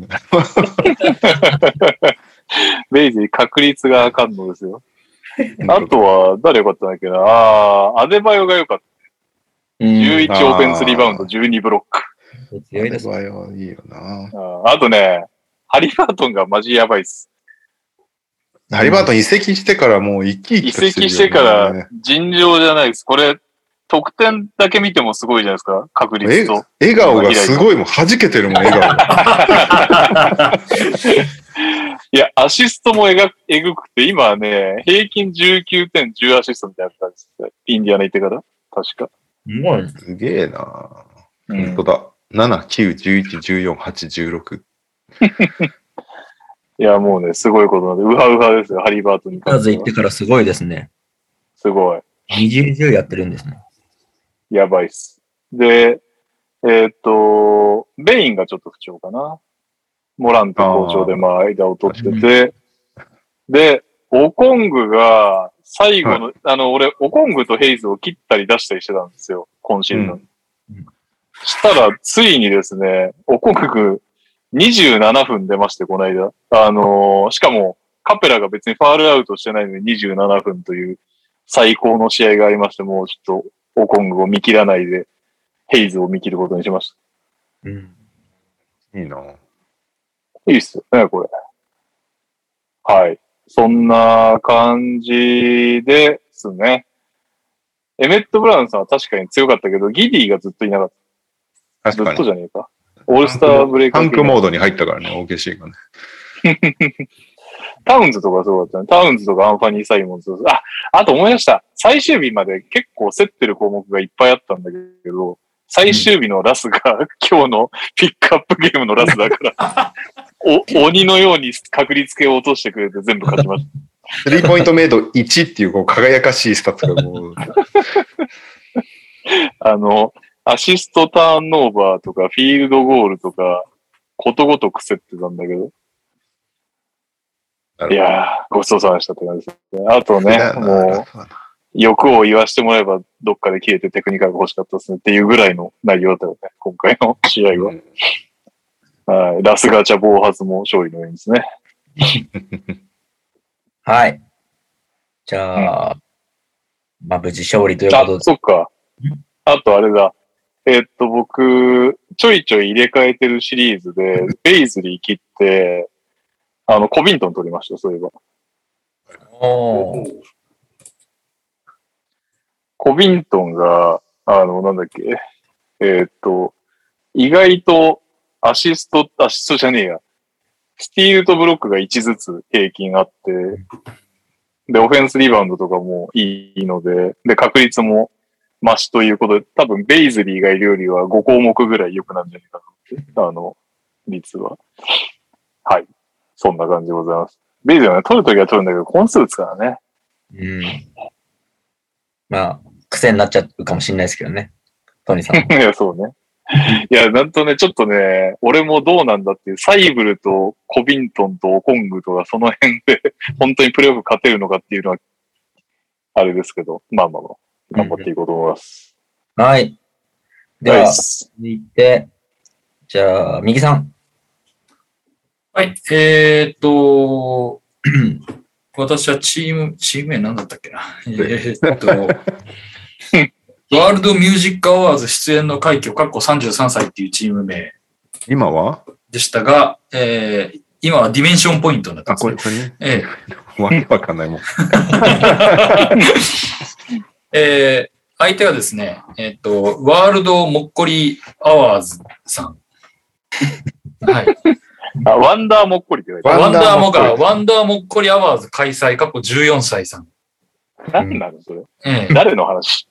えまあ、ちょっと深くは触れないでおきますけれども、えーまあ、あの、すそさんですね。にはいはい。対戦しまして、えっ、と、3対12でま大敗しました。おお珍しい。珍しいというか、最近負けが続いてるね。負け続いてますね。あのーまあちょっとね、まあこのスタッツ見てよっていう感じなんですよ。すそさんの。あ、すずさんが強く言っはい。ポイントあ、801何これ？高っマジ？ポイント801あるう上に、フィールドゴール500、あの、5割10、5割1分3厘。すごっ。で、スリーポイント4割4分2厘。で。やば。やばいよ、これ。ほんとね、なんか、俺、自信あるもん。この、この、今週の裾さんに勝てるチーム絶対ないと思う。俺、うわこっちもね、結構頑張ったんですよ。なんやかんや。あの、うちも得点638取ったし、すげえな。100点超えが3人いるんだ。そう、あのね、クズマがね、やばかった。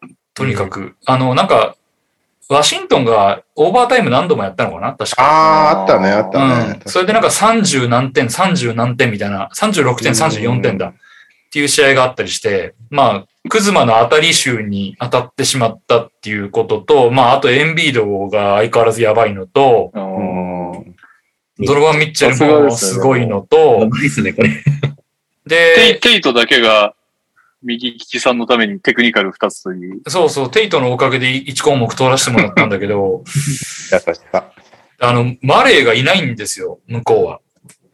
なるほどね。マレー一人書いた状態でこれだから、やば強っ激強で、もうちょっとこれはもう無理だったね。こっちもさ、それなりに頑張ったんですよ。あの、ジェイレン・グリーンがスリーポイント17本決めるっていうね、なかなかない、おー、ああ、本す当ごいだ。。なかなかない大活躍、そう、をしてたり、シェイが復帰したりして、で、まあ、ここす、ここ最近負けが込んでたのは、シェイがいなかったっていうのと、ヘイワードが怪我してたっていうのがあったんで、ま二人かけた状態で戦ってたから、まあ、まあ仕方ないってう。いう、うん、ところがあったんですけど、まあまあ、でもそれにしてもちょっと今回は相手が強すぎますわなっていう感じでした、これやばいな。うん。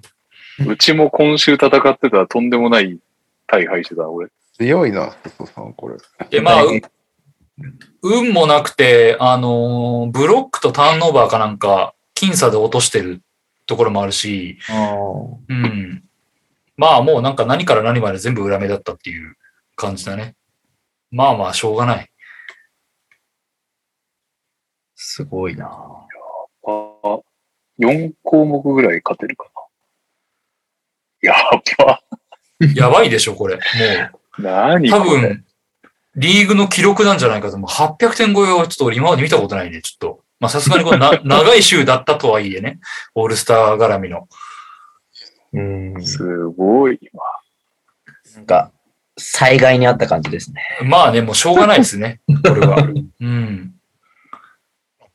シングルウィークで801は記録ですね。この、ですよね。今今シーズン。はい。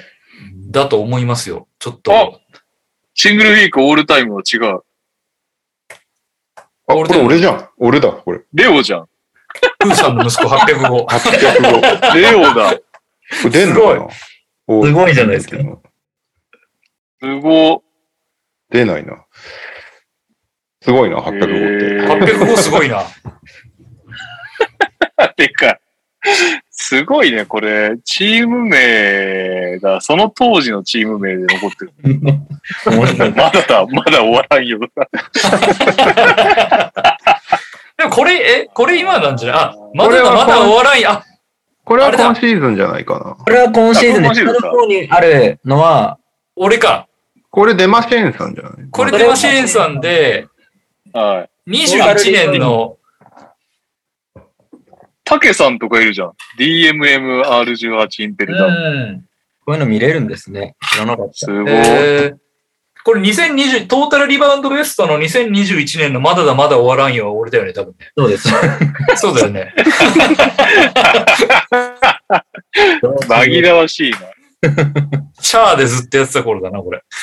ブロック俺が記録持ってる。45ブロック。すごい。しかもオールタイム。すごい。俺全然歴史に名を刻んでないな、オールタイム。あ、これ、みんな面白いですね。なんか、面白いねですね振り。返ろうかな。ね。最後にやろうかね、これね。そうですうんね。あだったらやりましょうか。あ。あ、ちょっと待った、ちょっと待った。最後の方あったな。テクニカルワースト。ああ、入ってないか。大柴さん入ってるのを期待してたんだけど、オールタイムに。いや、なんか一個俺の名前オールタイム見つけたんだよな。どれだろう。まあいいや、そんなのは。あ、あ、うんあ、これだ。あ、だ、ちょ、ちょ、ちょ。あ、フィールドゴールパーセンテージ、大柴さん、今今シーズントップだよ。ちょっとゆっくり下にスクロールしててもらっていいですか？なんだろう。キャリアで探してみました。オールタイムキ。ャリアであったんですよ。オールタイム1個入ってましたよ、ようやく。いるこれ？ほんと全、アラフォーハイブーツババアとか違うんですか？違うわ。ひどい名前だな。あ、これだ。アシストターンオーバーレーシオ3.56。イェーイ。これか。英霊ボンバイエ。英霊ボンバイエ。チーム名。3.56はすごいな、でも。ごいですね。すごいね。うーん。えー、はい。じゃあこれはシーズン終了後企画にちょっと一回も、はい。やりましょう。はーい。じゃあ今週の振り返りを続けまして、はい。あ、りょうさんやったっけ？あ、俺やってない。俺は負けました。レマシェーンさんに4対11で負けました。あわわわわわわ。もう俺325点しか取ってないから。やば。相変わらず何も取らない上に、ブロックでさえ負けてしまったっていう悲しい週でした。おお。でもデマシェーンさんってあれなんだよね。体格柄、インサイド結構取ってるから、ブロック強いんだよね。体格柄。そうだ、モさん リバウンド300取ってますね、チームで。すごいですね。すごい。すげえな。確かに。だか 300? 本当えらインサイドが多いんじゃないかな。アイザイ・スチュワートとか、カペラ、オルドリー。だ。おー。ー、ミッチェル・ロビンソン。まあそんなそうね。ミッチェル・ロビンソン。ゴリゴリですね。ゴリゴリだね。ゴリゴリ系 だから、俺が唯一取りに行ってたゴリゴリ系スタッツも取れなかったっていう、ね、悲しい。相性が悪かった。なるほど。デュアルテが出ないんで、切って、同じチームメイトのアイザイア・ジャクソンを取って、僕もゴリゴリ路線に進み始めました。でもアイザイア・ジャクソン取ったら1試合で早速 3, た3ブロックしてくれてたからね。ああ、俺のチームに合ってるって思ったけどね。オールタイムベストを更新しましょう。そう。なんかレオが切ってデュアルテを入札しようか迷う、すげえ迷ってたんだけど。いや、デュアルテ多分ね、そろそろ復活するから、ああ、復活したのか。でも、あんまだったんだね。で、微妙だった。うんそう。だ結局さ、ブログドンも復帰して、で、うん。ハリバートンもいて、ちょっとやっぱプレイタイム減ってんだよね、って言われて。そうだよね。うなんで、ね。タイミングとしては良かったのかなって感じです。だからブログドンが復帰してくれたんで、ようやくちょっとアシストとかも伸び始めるのかなっていうのを期待してるのと、うん KD がそろそろ復帰するよみたいなことなし言ってたんだけどな、復帰しないね。今週から復帰って言ってましたよね、なんかね。なんかあと3、この3試合、あと3試合ぐらいで復帰するんじゃないかなみたいなことを言ってたんで、来週、再来週ぐらいにはもう復帰してるかなって思ってるんだけど、肝心のナッシュが安全性プロトコル入りしちゃったから、もうなんかアップデートすらなくなっちゃったっていう感じ です。デュラント次第ですね。やばい、もう。プレイオフが危うくなってきた、俺は。ですね、正念場ですね。うんはい。では、最後に僕をえー振り返りたいと思いますが、えーっと、どれ？高木な高木菜那ちゃん高つ木菜那ちゃん。おえー高木勝ってる。は個人的にツボですっていうチームで戦いまして、えー FA 狙い君と対戦しました。で、うん12冠で勝ちました。イエーイ。強い。おー、すごい。結局、ニャオが1位なんだなね。で、あの、まあ、ちょこちょこガーランド欠場とか、ウィンズロー欠場とか、いろいろあるんですけど、まあ、そんな大怪我がいないのがありがたいかなっていう感じで。なるほど。で、バレットが最近すごい頑張ってる感じです確。46点とか取ってましたね、この間ね。うでん、あの、なんだっけ。1位を取りたくない、下に落ちたいってちょっとこの間少し言ったんですけど、あ言ってたうん。あの、まずこの対戦した FN 狙い君がちょうど8位争いをしているチームなので、うん。わざと負けたりすると、カズマとかレオさんの目をつむことにもなってしまうので、そうだそうだ。ははい、最後までしっかり出して勝ちに行きました。ありがとっていうところと、もうここまで来たら逆に1位を狙って、う。うん。8位と対戦すればいいのかなと。僕、6、7位になりたくないんですよ。あ、だから2、3位になりたくないんですよ。対戦相手がなるほど6、7が嫌だってことね。あれな、誰が嫌なドラえもんが嫌なんだっけ？メット・ブラウンさんとドラえもんが嫌なんですよ。なんか。ああ。なんでメット、ブラウンさん4位とか5位ぐらいじゃない？いや、今は、6位。今6位。そう。はい。で、4なんなら位今、俺と右さんがやる感じになってる。なるほど、なるほど。そうなんです。いきなりファで、ミリー対決。4位、5位に変に落ちるよりはもう1位を頑張って狙いに行って、もうダメだったら、エメット・ブラウンさんとかドラえもんと戦おうかなぐらいに今考えてるので、とりあえずはなるほど。勝ちに行き続けようかなって思ってます。なるほどというわけね。で、えー現状の最新のランキングを、えーお伝えしますと、僕が、おデブちゃん要素なくなってるじゃない、この人。レブちゃんどれ？2位ですね。2位でしょ。これ？で、なんでよくわかったね、これ。いや、調べた今、2位誰だ、こいつ。えーあ、でも0.5ゲーム差なんだ。めちゃめちゃ競ってんだね。1位、2位、しかも3位。3位の僕で、も。うん2位のみかんさんが0.5ゲーム差。で、すそさんが3位で1ゲーム差なので、ここが本当入れ替わるって感じなので分かんないです。うん。ちなみに一つ言っていいですか？はい。今週僕多分勝ちます。誰とやられてどうやってやってんの？ズボンさん。ああ、ね。ズボンさんって、ズボンさんって後半に良くなるはずだったと思うんですけど、まだタンクしてるんです。確かリラードとか。まだ耐えるリラードとか持ち続けて。まだ耐えてる。に。カイリー。いつ逆転するつもポりルジンギス。まだ耐えるって言うのかな、それ。なんか。大丈どう夫考えても勝つでしょ、これ。ちゃんとやってるズボンさん。一応設定はしてんのかなその、スターティングラインナップ。僕、すごく勝つと思います、今週。なるほど予。想によるということは、トニさんがまだ1位争いに加わる可能性があるってことですね。可能性がまあ上位の人たちに次第ですけど。そうだよね。ここで圧勝して、上がちょっと負ければ、あがまあ4ゲーム差だからね。全然。はい。そうですね。まあ、そのトニさんが4位。で、はい右さんが5位。はい。はい。で、えーっと、カズマが10位で、レオさん13位とやばいね。俺、どんどん落ちてってるな。なっておりますちょっとウがィ、ーク20レオだ。とで、えっと、はプレーオフ当落戦の話をすると、はいえっと、7位のドラえもんが8位ともう7.5ゲーム差離れてるんですね。結構だね。おなので、もうー。7位までは結構決まってきてるかなって気がするので、もう8位争いになると。うん。なるほど。で、この8位の1枠を争うんですけど、今回、えー僕が FNLI 君に圧勝したっていうこともあって、まだレオさんまで全然可能性がある状態になっています。うん。はいはい。俺は苦しくなってきたけど。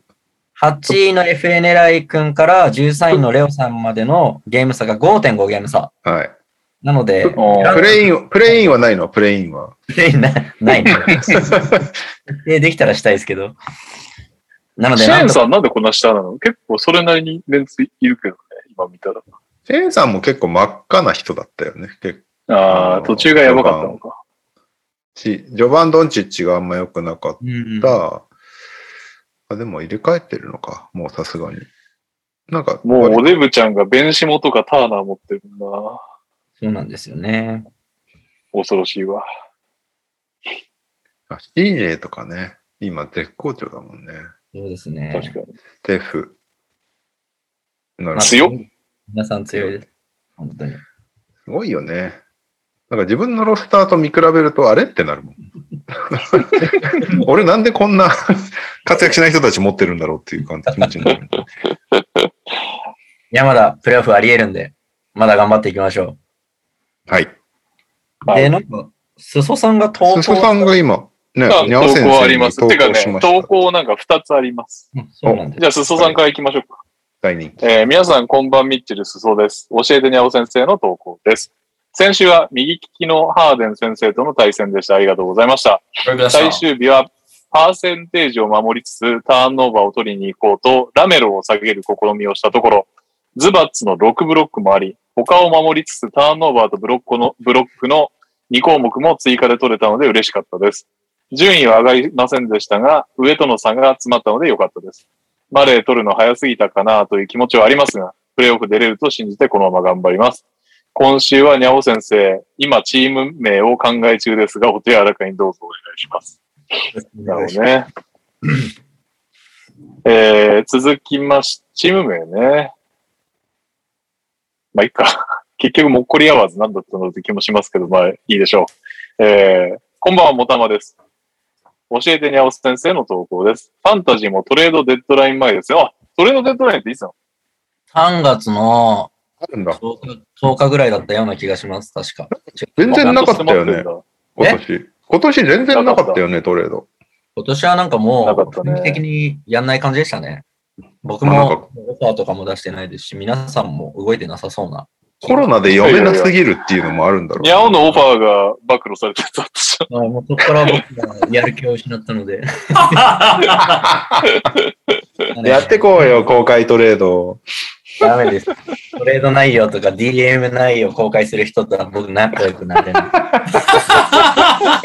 そっか。すねてる。実は、実は金銭のトレードがあることが暴露されてしまうから。いやいや。ぜひね、やってほしかったですけど、今年は FA で頑張りましょう、もう皆さん。確かに全然なかったね、トレードね。全然なかったですね、皆さ来年はもうちょっとトレード市場活発化したいですね。ん。うん。確かに。もうトレードもそうだし、ウェイバーも動かないしさ。ね、もう本当にね、ウェーバーもほとんどないよね、なんかね。うんもうなんか、最初のドラフトでほぼ決まりみたいな。あとは、あとは FA でちょろちょろやるぐらあんいの感じまり動きなかったようね。ん。まあ放送中に裾さんがコービー・ホワイト取ったのが面白かったぐらい。あったあっしかもた。結構、結構活躍してるっていう。はい。えっ、と、まだ、3もたま月さん3。月3日らしいです、トレードデッドライン。もうすぐ、もうあさってじゃん。なので、やりたい人はもうすぐオファー出してください。本当あだ。誰かトレードしとって。ズボ ズボンさんとか。耐えてますから。うんーえーっと、なんだっけ。N2 所属の我が軍からトレード候補の選手を選抜しました。N2 所属の皆様ぜひお願いします。その選手は、9 time All-Star、2 time scoring leader、3 times assist leader、MVP 受賞歴がある選手です。もう皆様お気づきのあの選手です。最近チームは不調なものの、眉毛のビッグマンが抜けたので、スタッツが伸びる可能性大です。なんならキンキングと呼ばれているチームメイトも、プレーオフが絶望的になった瞬間から何かしらの理由で欠場するはずです。今季1試合しか欠場していない彼の存在はファンタジーのプレーオフで生きてくると思います。見返りは多くは求めません。僕が大好きで指名した選手なので、N2 ファンタジーのファイナルで彼の活躍を祈って放出したいと思います。それではオファーをお待ちしております。これは、ちょっとコーナーの順番間違えたかな。次ピックアップゲームなんですよね、レイカーズが。奇遇なことに。じゃあ、この投稿とね、ピックアップゲームを合わせて、N2 の皆さんは、オファーを考慮していただければと思います。ピックアップゲームね はい。いや、久々にひどい試合を引いたねって感じですけども。ピックアップゲーム、ニューオーリンズ・ペリカンズ対ロサンゼルス・レイカーズ。ペリカンズが123対95で圧勝する試合ですけども。ペリカンズは、えー CJ マカーラム22得点、8アシスト、えーブランドン・イングラムとヨナス・バランチナスがそれぞれ19得点。そして、えーデボンテ・クラーム12得点。レイカーズはレブロン・ジェームズ32得点、6リバウンド、7ターンオーバー。そしてラッセル・ウェストブルック16得点、6リバウンド、7ターンオーバー。そしてカーメロ・アンソニーさん13得点という。まあ、まあ、ね。第3クォーターがひどかったのかな。30点差開いちゃって、どうしようもないみたいな感じになった試合でした。ファイトなぜこれを選んだっていう感じだけどね。一応、選択肢は、んな、なん、なんだっけ？レイカーズ見ようってなったんだっけ？ペリカンズ見ようってなったんだよね。。ペリカンズ見ようって。そうだよ。ね。CJ すごいから、ペリカンズ見ようってなって、ペリカンズサンズかペリカンズレイカーズだね、みたいな話をしてて。そうですね。そうね。あ、で、あれか、プレイン争いしてるし、ペリカンズ、レイカーズがいいんじゃないみたいな話になって、これを選んだんですけど、まさかこんなブローアウトになるとはっていうね。ひどかったですね、この試合は。何度も途中で消そうとしたもん、俺いや、途中消したよ、俺は。さあ、でも、第3クォーターで終えました。いやー、もう第十3クォ分じゃないですか、ーターそこまで見たが、ら。第3クォーターが44対25でペリカンズだったんだけど、うん。第3クォーターぐらいだよね、もう30点差ぐらいついてたの。うん。あの、フランク、ね、フランク・ボーゲルがチームを鼓舞するシーンが、あの、バズったね。わざとテクニカルみたいに。はい。めちゃめちゃバズってて、さその時30点差で負けてたんだけど、ベンチに向かって、いいかみんな、15点差だと思えって言ってて。ええどういうことって。いやー、すごいな厳しかったな、これは。なかなかでしたね。なかなかでしたね。あのーステープルじゃないか、クリプト .com アリーナで行われてたんですけど、もう第3クォーター途中からずっとブーイングだったからね。さすがのレイカーズファンも。いやー、そうでしょうね。どうですか？何か、何か印象に残りましたか？いやー。なんも残んなかったですけど。一応なんか、ラスのなんか、ラスがもうアイソ、アイソ、ハーフコートはもちろん全然だし、オールコートでも全然だったけど、特にあの、ズレがもうう、アイソするんだけどズレができないっていうのがまあ結構地獄の要因の一つだったじゃないですか、最初の方は。最後の方はみんなもうレブロンも集中力なくなっちゃって全然ダメだったけど、入りとしてはなんかラストひどいなみたいなところがあったと思うんですけど、あのー気になったのが、ポストアップ行くじゃないですか、ラスが。で、決まらないんですよ、それが。ラスのポストアップからのフィードゴールパーセンテージが27.3%っていう数字を だけ調べて。やんなきゃいいのにっていう。やんなきゃいいのにって思うんだけど、でも結局やっぱ昔みたいにスピードがガガガって抜けないから、結局そうなっちゃってるように見えるかな。わかんないけど。なるほどね。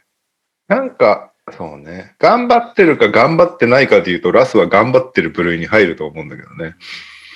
うんで、ちなみになんですけど、もう一つあって、平均ポストアップ数が1.4らしいんですけど、多分これちょっと、なんですか、ドリブルからペリメーターから抜けなくて、なんちゃってポストアップするっていう数字じゃなくて、面張ってる数字なんですかね。あちょっとそこら辺の面張ってもらったってことね。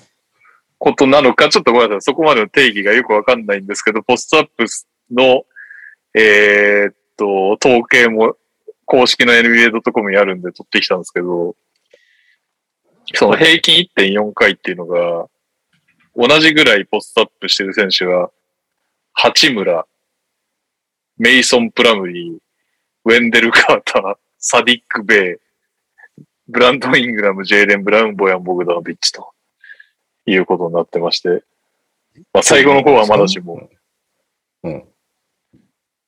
ていうことで、まあ、ね。で、レブロンもポストアップ多いし、いれば AD も多いし、うん確かに。みたいな。まあでもレブロンあれか。今年多いのは AD いなかったからっていう、あれもあるし。まあまあまあ、そういうね、ポストアップを減らすだけがあれではありませんが、まあいい結果はレイカーズの場合は生んでなさそうだなっていう感じでしたからね。この試合も結局レブロンまあしかし、ポストアッうんプから点取るばっかりだったよね。なんか、うん最初からそこにいればいいのにって思うぐらい、ぜ全部ポストアップだったなっていう。ボールも回んなかったからね。なんかあのー運ぶときに絶対にレブロンにボールを渡さないといけないルール辛そうだなって思って見てたんだけど。あれは誰もいないでしょわ渡さないといけないのかななんか、走れそうなシーンでも一回レブロン探して渡すっていうくだりがあるじゃん、レイカーズって。アウトレットパスが下手うん、ななんか、もうそれ以外運べるやつがいないのか？前は、まあでもあれ AD がいたからなのかな？AD が結構、あれだよね。もうさっさとディフェンスせずに走ってるシーンが多いから、そこな多いっていうのが、ここ2年ぐらいあったのかもしれないけど、全然走る気ないんだなっていう印象だった、この試合が。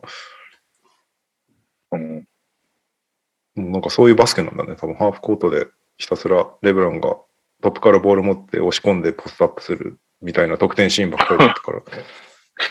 いや、厳しいよね。まあ、勝てないですよね。厳しいよね勝ててないし。うん。ね。なんかどうするなんか、はいつ。もりなんだろうなって感じだったな。本当に。ちょっとなんかね、レイカーズが、すごすぎて、あんまりもうなんかニューオーリンズのそうなんだよ。プレーを覚えてないけどっていう。ニューオーリンズが良かったなっていうことをなんか話したかったんだけど、なんかレイカーズがでやばかったなっていう印象しか残ってなくて。やばかったよね。ここ近年でもなんかこう、初めて見るレベルの、こんなにやばくなってたんだっていう。こんなに回らないかってぐらいボールも動かないもんね。なんか、すごかったよな、なんか。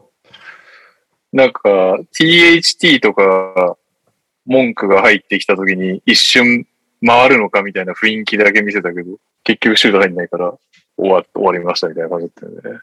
オースティン・リーブスも、ちょっと能力はめちゃくちゃ、ちょっとじゃないな。能力めちゃくちゃ低そうだったね。頭がいいとかいろいろあるんでしょうけど、長所はあるんだろうけど、こう、ああなっちゃった時に一人で打開できる人もいないし。試合に至ってはいいとこほとんどなかったもんな、ありうん。だから結局だからレブロンが、ああやって レブロンにボールタッチ増やすしかないって感じになるのかね、やっぱり。いや、相当辛いよね、それでも。辛いね。これ、これ言うとまたアンチレブロンかって言われるんだろうけど、レブロンのオフェンスもディフェンスも立ってる時間、超気にならない？なんか自分がボール持ってない時間帯、オフェンスは基本立ってるし、ディフェンスは何もやってないじゃん。うん。なんか、あれっていつ批判されるようになるんだろうって思いながら見てたんだけど。良い、なんかこう、悪目立ちもしてなかったですけどね。みんな良くないから。誰もなんか別に良かった印象がないから、この試合に関して言うと。レブロンがなんかすごい悪目立ちしてた風にはなんか見えなかったから。みんな、いや。レイブランがボール持ってれば、押し込んで押し込んでポストアップをするか、なんか一個クロスコートパスをしたら、もうそっからウィングだろうがポストだろうが棒立ちっていうのがすごい気になったんだよ。なんかパスランの概念がないみたいなイメージだった。見てて。俺、まあいいパス出したからなんかやってね、みたいな感じの パスの出し方というか。そういう意味で言うと、まあ難しいけど、それもあんのかもね。ガスが持ってる時間帯が良くないのは、別にレブロンがカッティングしてくるわけでもないからとか、そういうこともあんのかもしれない。そしたらうんわかんないですけど。な、そうね。レイカーズファンはどういう思いで今見てるんだろうな。いや、辛いでしょ。この間う、んタイラと話したけど、久々にああ、そうなんだ。嘆いてましたよ、さすがに。そうだ先週、先週実は、俺とニャオとカズマだったから、ゲスト呼ぼうと思って、2時間前ぐらいに、ケントに連絡したら、ごめん無理って言われたんだけど、ちょっと、あの、今度はちゃんと、ちゃんと時間かけて呼ぼうかな、ケント。どう思ってレイカーズを見てる。でも最近あいつゴルフばっかしてるからな。バスケ見てないからな、それが。いやー、それゴルフしたくなるわなこれ見るんだ そういうことか。いや、なんか見てて絶対楽しくなさそうだなと思って、今のレイカーズって。そうなんだよなちょっと要素がないんだよね。まあ、こいつが成長してくれればみたいなのもないしそうだよね。ポジれる要素がないよね。まあ、AD が帰ってこないときついのかなというぐらいのなんかもう、誰でも言えるようなコメントしか出ないぐらい。でも AD もなんか怪我長引きそうみたいなニュース出てたしね。いやー、そっか。辛いっすね。文句が頑張ってるとか、そんな感じ。文句もシュート5の0いや、とかまあ、そうそう。この試合は全然、シュートはダメだったなんか、一個あったよね。なんか、モラントみたいな止め方してるやつ。アリウープ、アリウープパスをなんか取るみたいな。やばいっすね。1個あったよねっていう。確かにあったかもしれない。まずね、ディアンドレ・ジョーダンのね、あーへの観客席3回ぐらい観のパス。客席のパスね。あの時さ、あの、リチャード・ジェファーソンが解説入ってたんだけどさ、もうリチャード・ジェファーソンがさ、ボロクソに言うのよ、放送中ずっとレイカーズのことを。で、あディアンドレ・ジョーダンがあの、観客席にパスしちゃったやつを、なんか実況の人が、あ、あの、お客さんにお土産が渡りましたね、みたいなこと言ってて、いやー、お客さんもこの試合からお土産なんて欲しくないでしょ、みたいなこと言ってて、リチャード・ジェフひどい。で、あともうなんかもう、ボッコ負けしてて、シーンとしちゃって、クリプトドットコムがいいのが、めっちゃ静かになっちゃって、いやー、めっちゃ静かですね。これネズミがおならしても聞こえるね、みたいなこと言ってて、リチャード自分は面白い、この人と思って。ああ、ホートンタッカーも別に通してそ数字良くないんだね。むしろあれなんだ。マリック・モンクはもっとできる子のはずだったんだ。普段であれば。マンク最近すごい活躍してるからね。うん んこの試合がたまたまダメだったという。点取ってないけど、5の0とかね。いや 厳しい。ー、厳しいよね。厳しいな。ペリカンズを見るはずだったのに、レイカーズのやばさだけが目に残ったっていう。いやー。うん。じゃあ、み耳利きクイズいきますか。いや、厳しかったですね。この人、子育て入って、より 見れなくなって いやー、まあ、だからその、なぜこれを選ばれたのかが、まあ、その、ペリカンズを見たいっていうことだったんだと思そうね、確かに俺と、俺と右さんはね、よく分かってないままうん。試合に入ってたからね。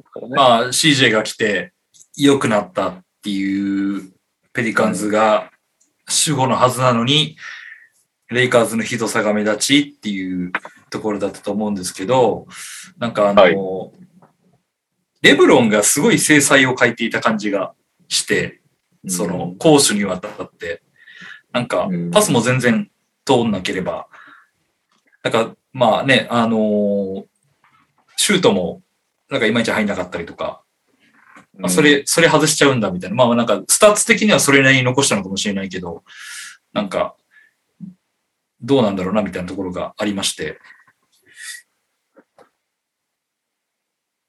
あとあれね、なんかその、元ロケッツの、ロケッツレジェンド、ラッセル・ウェストブルックさんをどうしても追ってしまうんですけど、うん あの、さっき、大柴が言ったあの、ポストアップうん。まあよくやるんですよ、あの人。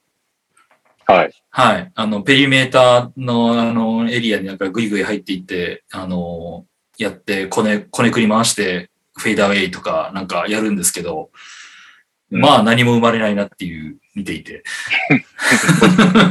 うん本当あの、なんか辛いなっていう感じがあって、なんか最後の方はあの、スリー、露骨に開けられてたじゃん、イングラムに。うん。う。うんん。打つなら打てよみたいな感じで、スリー完全に開けられてたけど、あの、中に入っていくラスっていうね。うん。うん。スリーを打たないラス、中に入っていくラス、何も生まないラスみたいな、そんなのがずっと続いて、ちょっと見てるこっちも辛くなるっていう。だから、だから一巡目とだったらウォールと交換してあげたのにっていう思いがずっとありましたね、僕はね。そっか、ボールね。だから言ったじゃんっていう。なんでレイカーズは飲まなかったのよっていうのが見てて本当思いました。なんか、タンクチームに押し付けときゃいいじゃんと思った。だってまあ、絶対、絶対満足してないでしょ、ファンも。まあ、シーンとしてたし、ブーイングもあったしっていうところで。いや、しないでしょうね。うんまあ、多分ウエストブルックをリクルートしたのが、レブロンと AD だから、彼らを否定することになるので、ウエストブルックは出せないってことだった、なんかメンツの問題だったのかもしれないけど、うん。まあ、まあ、とはいえ、ちょっと今のラスは厳しいっすよっていうのがやっぱあるので、あだったら引き取るよっていうのがロケッツは言ってたのに、なんでそれに乗ってくれなかったのよっていうのはちょっと見てて、変な視線ですけど思いましたね。名権を出したくなかったそうですよ。うん。いやいやいやいや、それはもう、引き取るんだから指名権ぐらい出しなさいよっていう話でさ。なんかまあ、あとは、あれだね、なんかまあ、その、ディアンドレもそうだったけど、なんか全体的にレイカーズが全然ボールが手についてないっていうか、なんかそのパスもひどいし雑だし、あのー運んできて、一発目のパススティールされて、ズドンと持ってかれてみたいなシーンが何個かあって、うんうん。なんか、レイカーズがボールを持つとオイルが塗られるんだろうかっていうぐらいの本当なんかもうツルツル滑ってる感じが あったよね。なんでそんなパスになるのよみたいなのが結構あったし。なんかもう、シーズン白旗上げてる感あるよね、レイうカーズ。ん。やる気もないもんね、見てて。いや、それ一番でかいよね、多う分。んフ。ァンも多分一番辛いの、やる気ないスターのプレーを見せられるの一番辛いな。このまま行くとプレイすらやるでしょ、だって。そうそうそうね。だってレブロンもさ、カバーもする気もないみたいなの結構あるじゃん、なんか、もうん、まうんあ、それはね、もともとだけど。う。うん。で、なんか2クォーターかなんかにあの、レブロン、ラス、メロ、ドワイトっていうラインナップだったんですよ。プラス文句かな？うん。なんかもう、一昔前のオールスターじゃないですか、これ。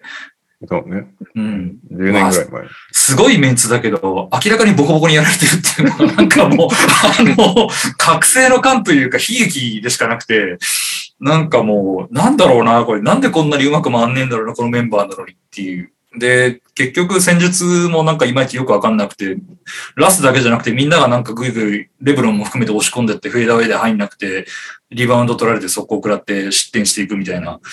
なんか、そうだ、忘れてたね、人。そメロもポストアップするもんね。そうそうそうそうそう。そうだった、そうだった。みんな同じことしてんだよね。なんかグイグイ押し込んでフェイダーウェイ打って外してみたいな。しかもその時、棒立ちだもんね、周りね。うん。カールガールの。いやー確かにな。順番に棒立ちになっていくっていうオフェンスすごいようね。ん。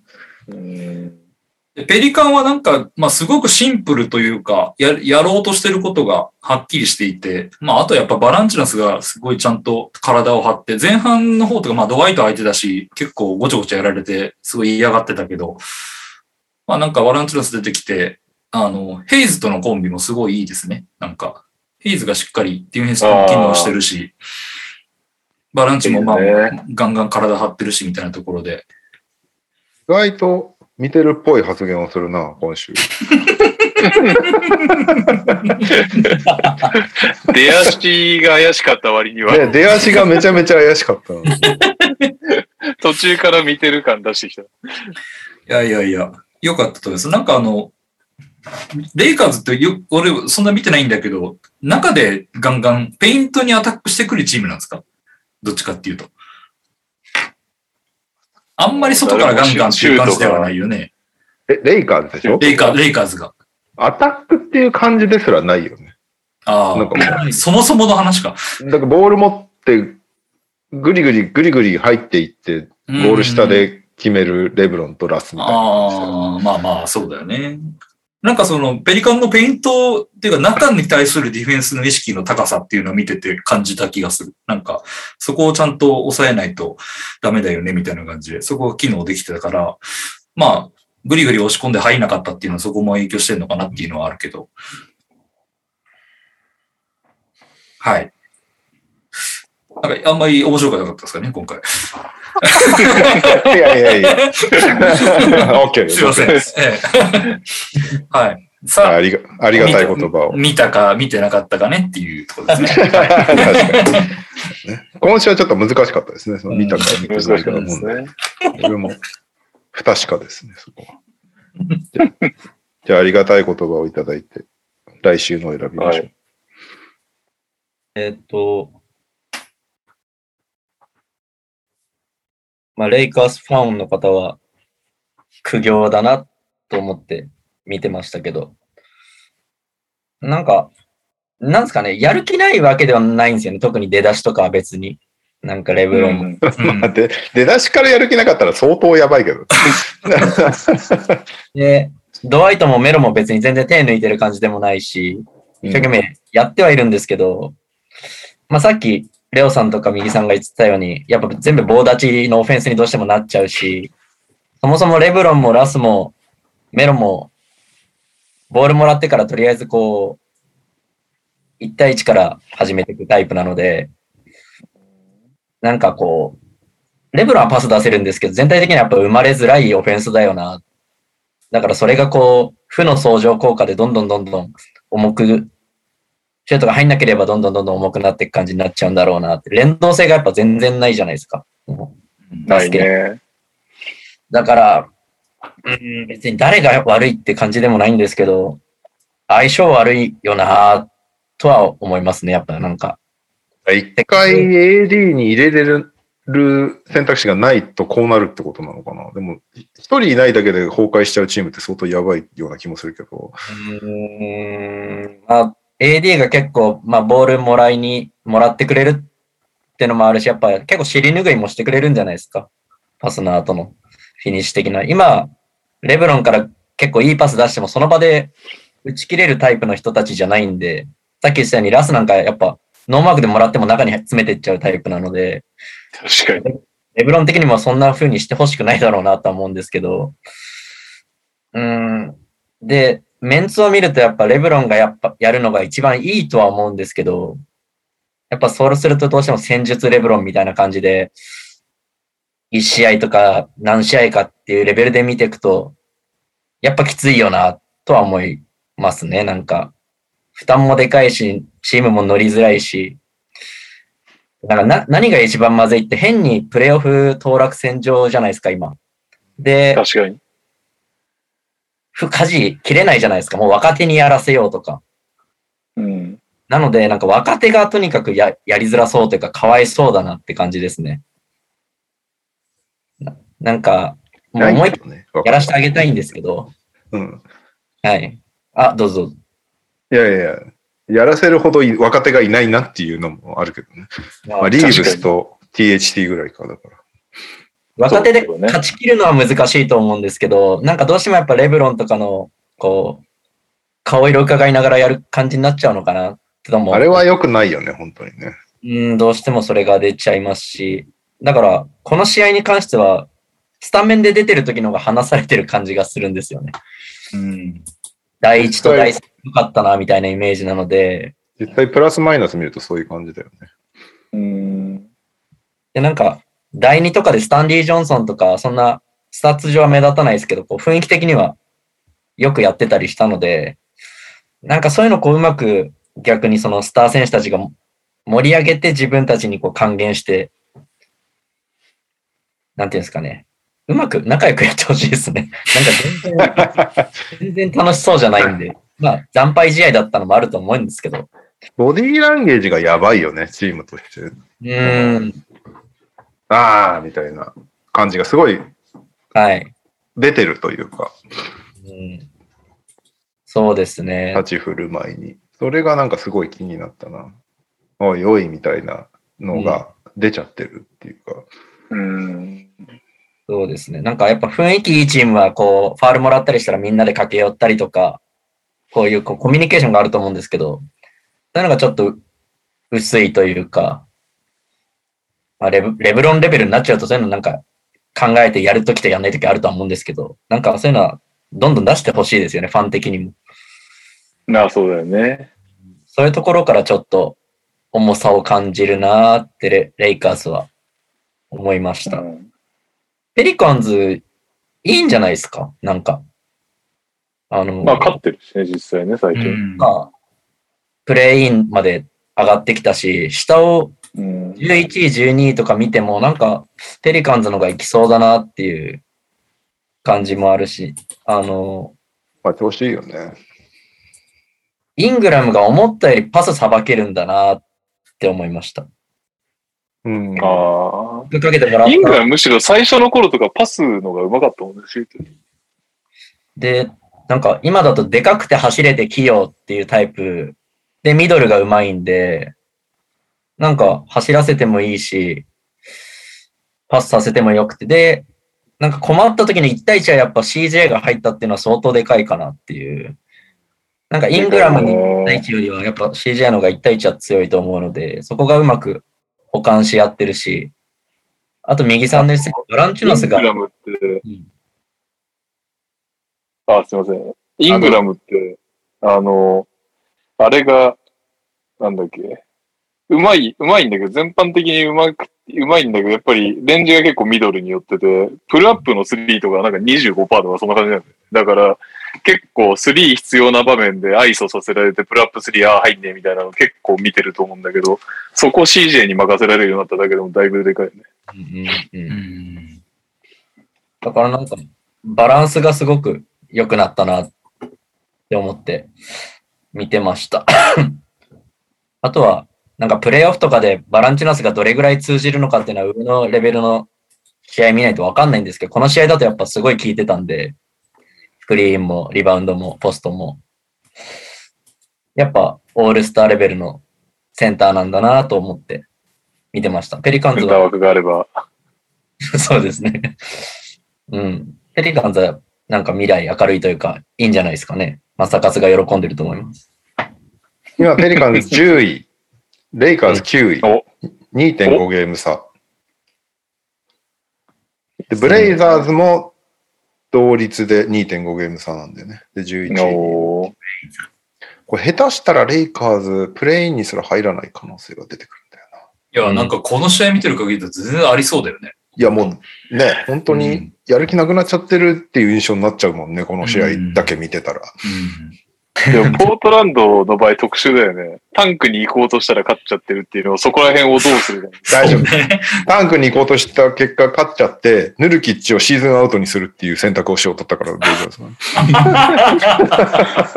だから、そうなってくると、レイカーズがギリ10位に残るっていうね、うん。そうね。だから今、可能性が。ブレイザーズはもうアウトとして、スパーズが上がってくるかどうかっていうところ。ああ、スパーズは別にタンクするつもりないだろあと、キングス。オールインのキングス。いや、確かに、ここでやって プレインもいけなかったら結構きついよね。辛いよ。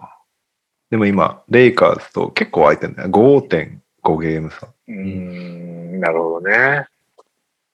ペリカンスは3ゲーム差。そこぐらいまではまだ、なんとかプレイン争いできるかなっていう感じだけど。レイカーズがね、結構どうなるか。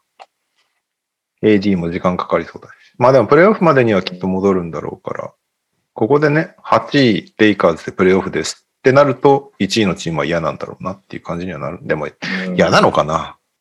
どうなんだろうね。これ、このレイカーズなら別にいいかなっていう感じなのかな？サンズもウォリアーズも。なんならグリズリーズもね、いやそう1位全然狙えるから。狙えることはないか。7ゲーム差あるから、ね。いや、でもなんか2位は2位、2位には入る可能性。1ゲーム差だ。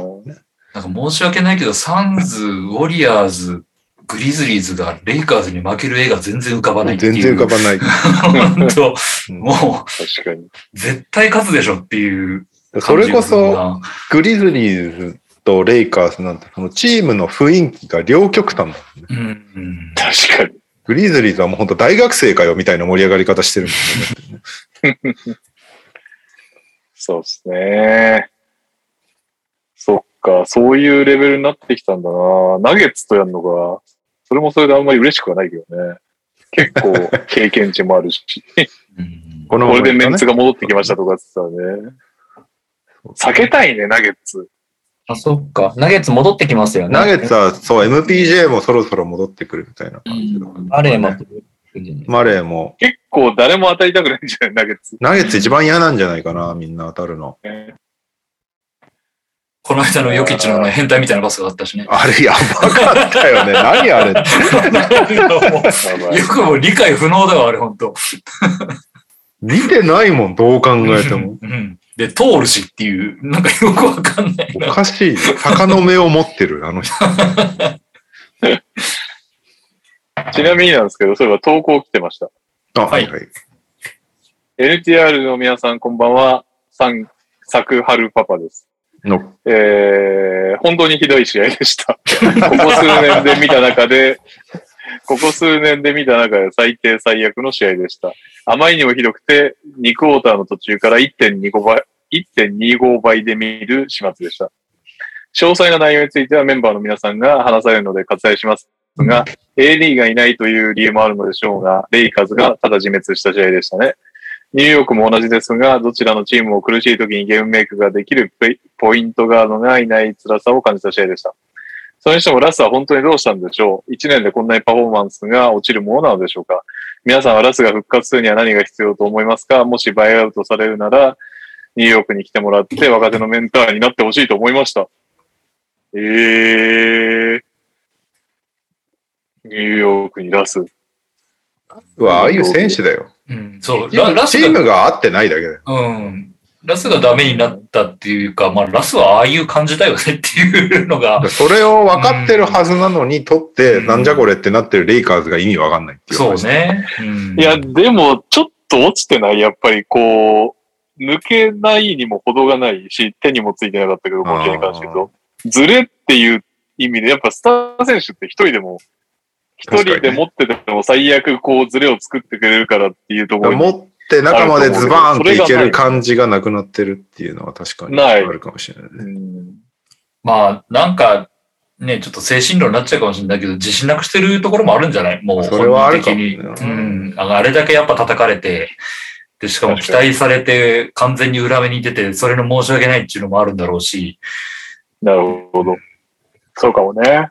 うん。ハーデンもシクサーズのデビュー戦で急にベースラインドライブとかかましてたからね。お前ネッツでそんなところでやってなかったじゃん。そうそうそう。うんじゃあ皆さんはラスが復活するには移籍ということでよろしいですか？必要なのは。うん。なんか、だから本当ラスが一一番動かせないよね、あのチームで多う分。ん。確かに。動かすならもうレブロンと AD だよね、レイカーズは。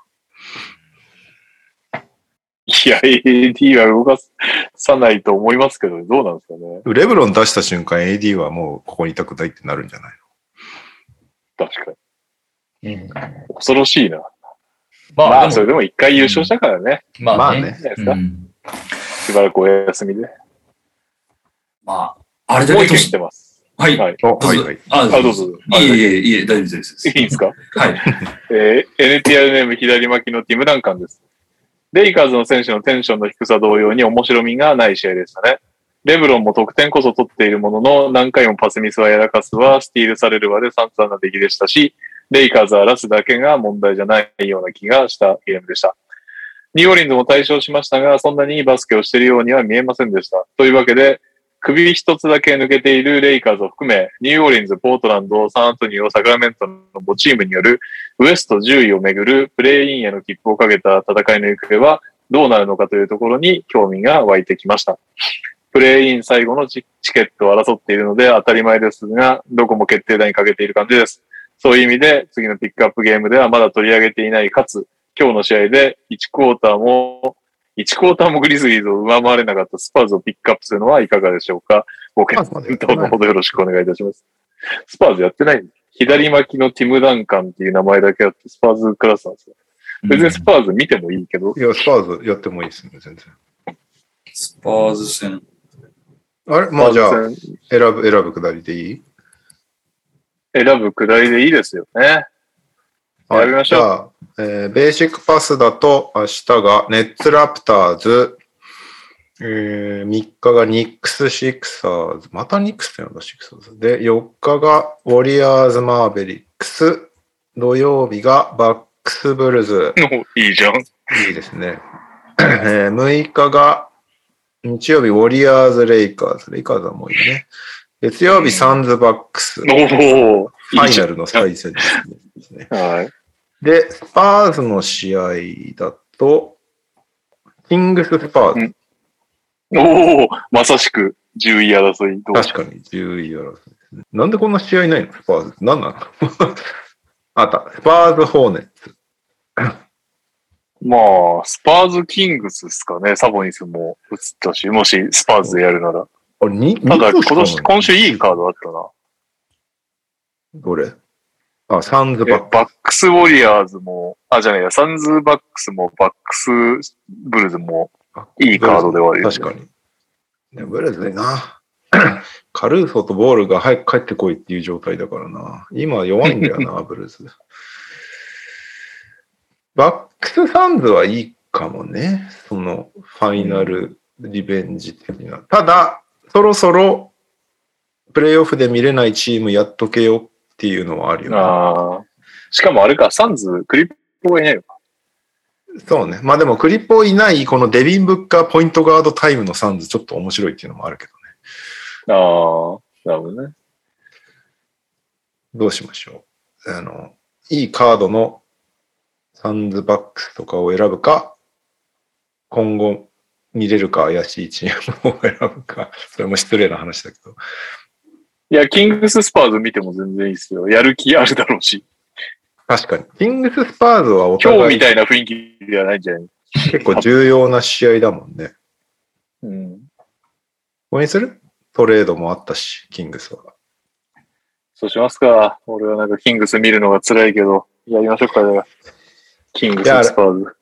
来週のピックアップゲームは3月4日金曜日10時半からキングス対スパーズで、アットはい AT&C センターでお願いします。はーい。はーい。えー、それでは、エンディングです。えー、オリミラです。移籍市場、オールスターが終わり、レギュラーシーズンも折り返り、折り返しましたね。そこでお題ですが、後半戦で一番活躍が期待される選手でお願いします。移籍して花が咲きそうな選手、移籍してきた選手のおかげで活躍、飛躍しそうな選手など、よろしくお願いします。えー、続きまして、皆さんこんばんミッチェル裾です。本日も収録配信お疲れ様でした。エンディングのお題は、箸を使うのが下手そうな NBA 選手でお願いします。なお、YouTube じゃなくて、ポッドキャストにしたら聞くよとの大柴さんのリクエストに答え、ポッドキャスト化したのに、大柴さんが全く聞いてくれないでおなじみのポッドキャスト、フライト5ですが、明日収録予定なので、ジュラシックパークさんの。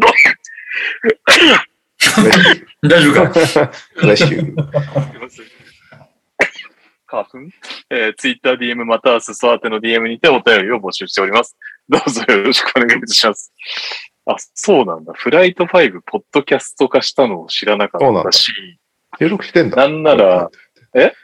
最近収録してんだ、プライト5って。ね、ミヤモン、ダブドリ入ったけど、やってる形跡ないですけど、まあ、いっか。じゃあ、どうします？後半戦で一番活躍が期待される選手か、箸を使うのが下手そうな選手。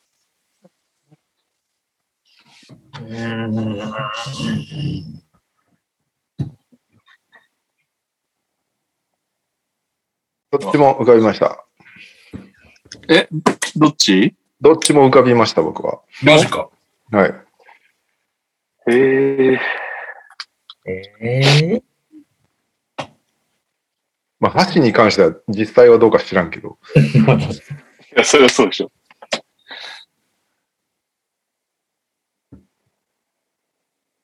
うーん。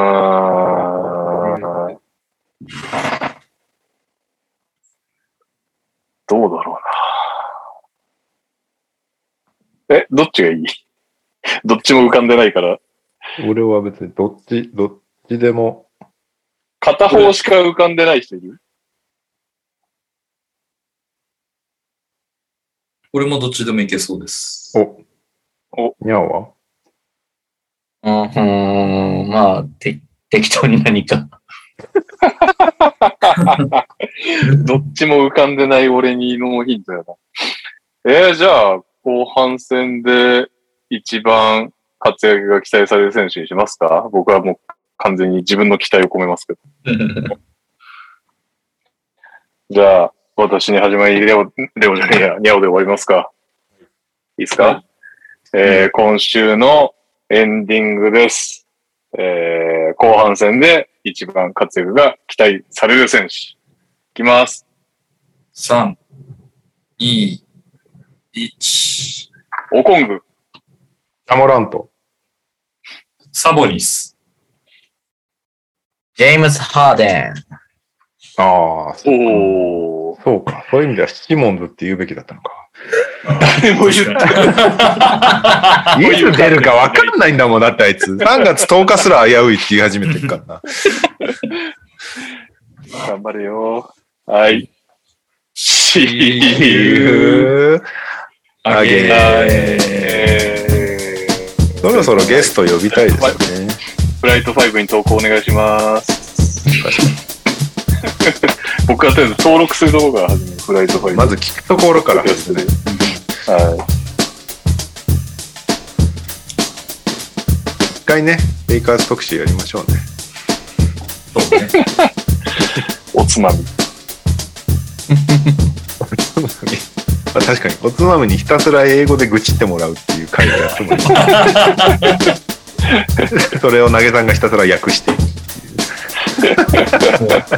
途中から言いたたまれなくなって、今季の阪神について語り始めるかもしれない。それもポジれるのかどうかよくわかんないけど。確かに。はいい。やー、はい。じゃあ、お疲れ様でしお疲れた。様でした。明日、明日 TTT が早いそうなので。ああ、そうですね。頑張ります。うんお疲れ様です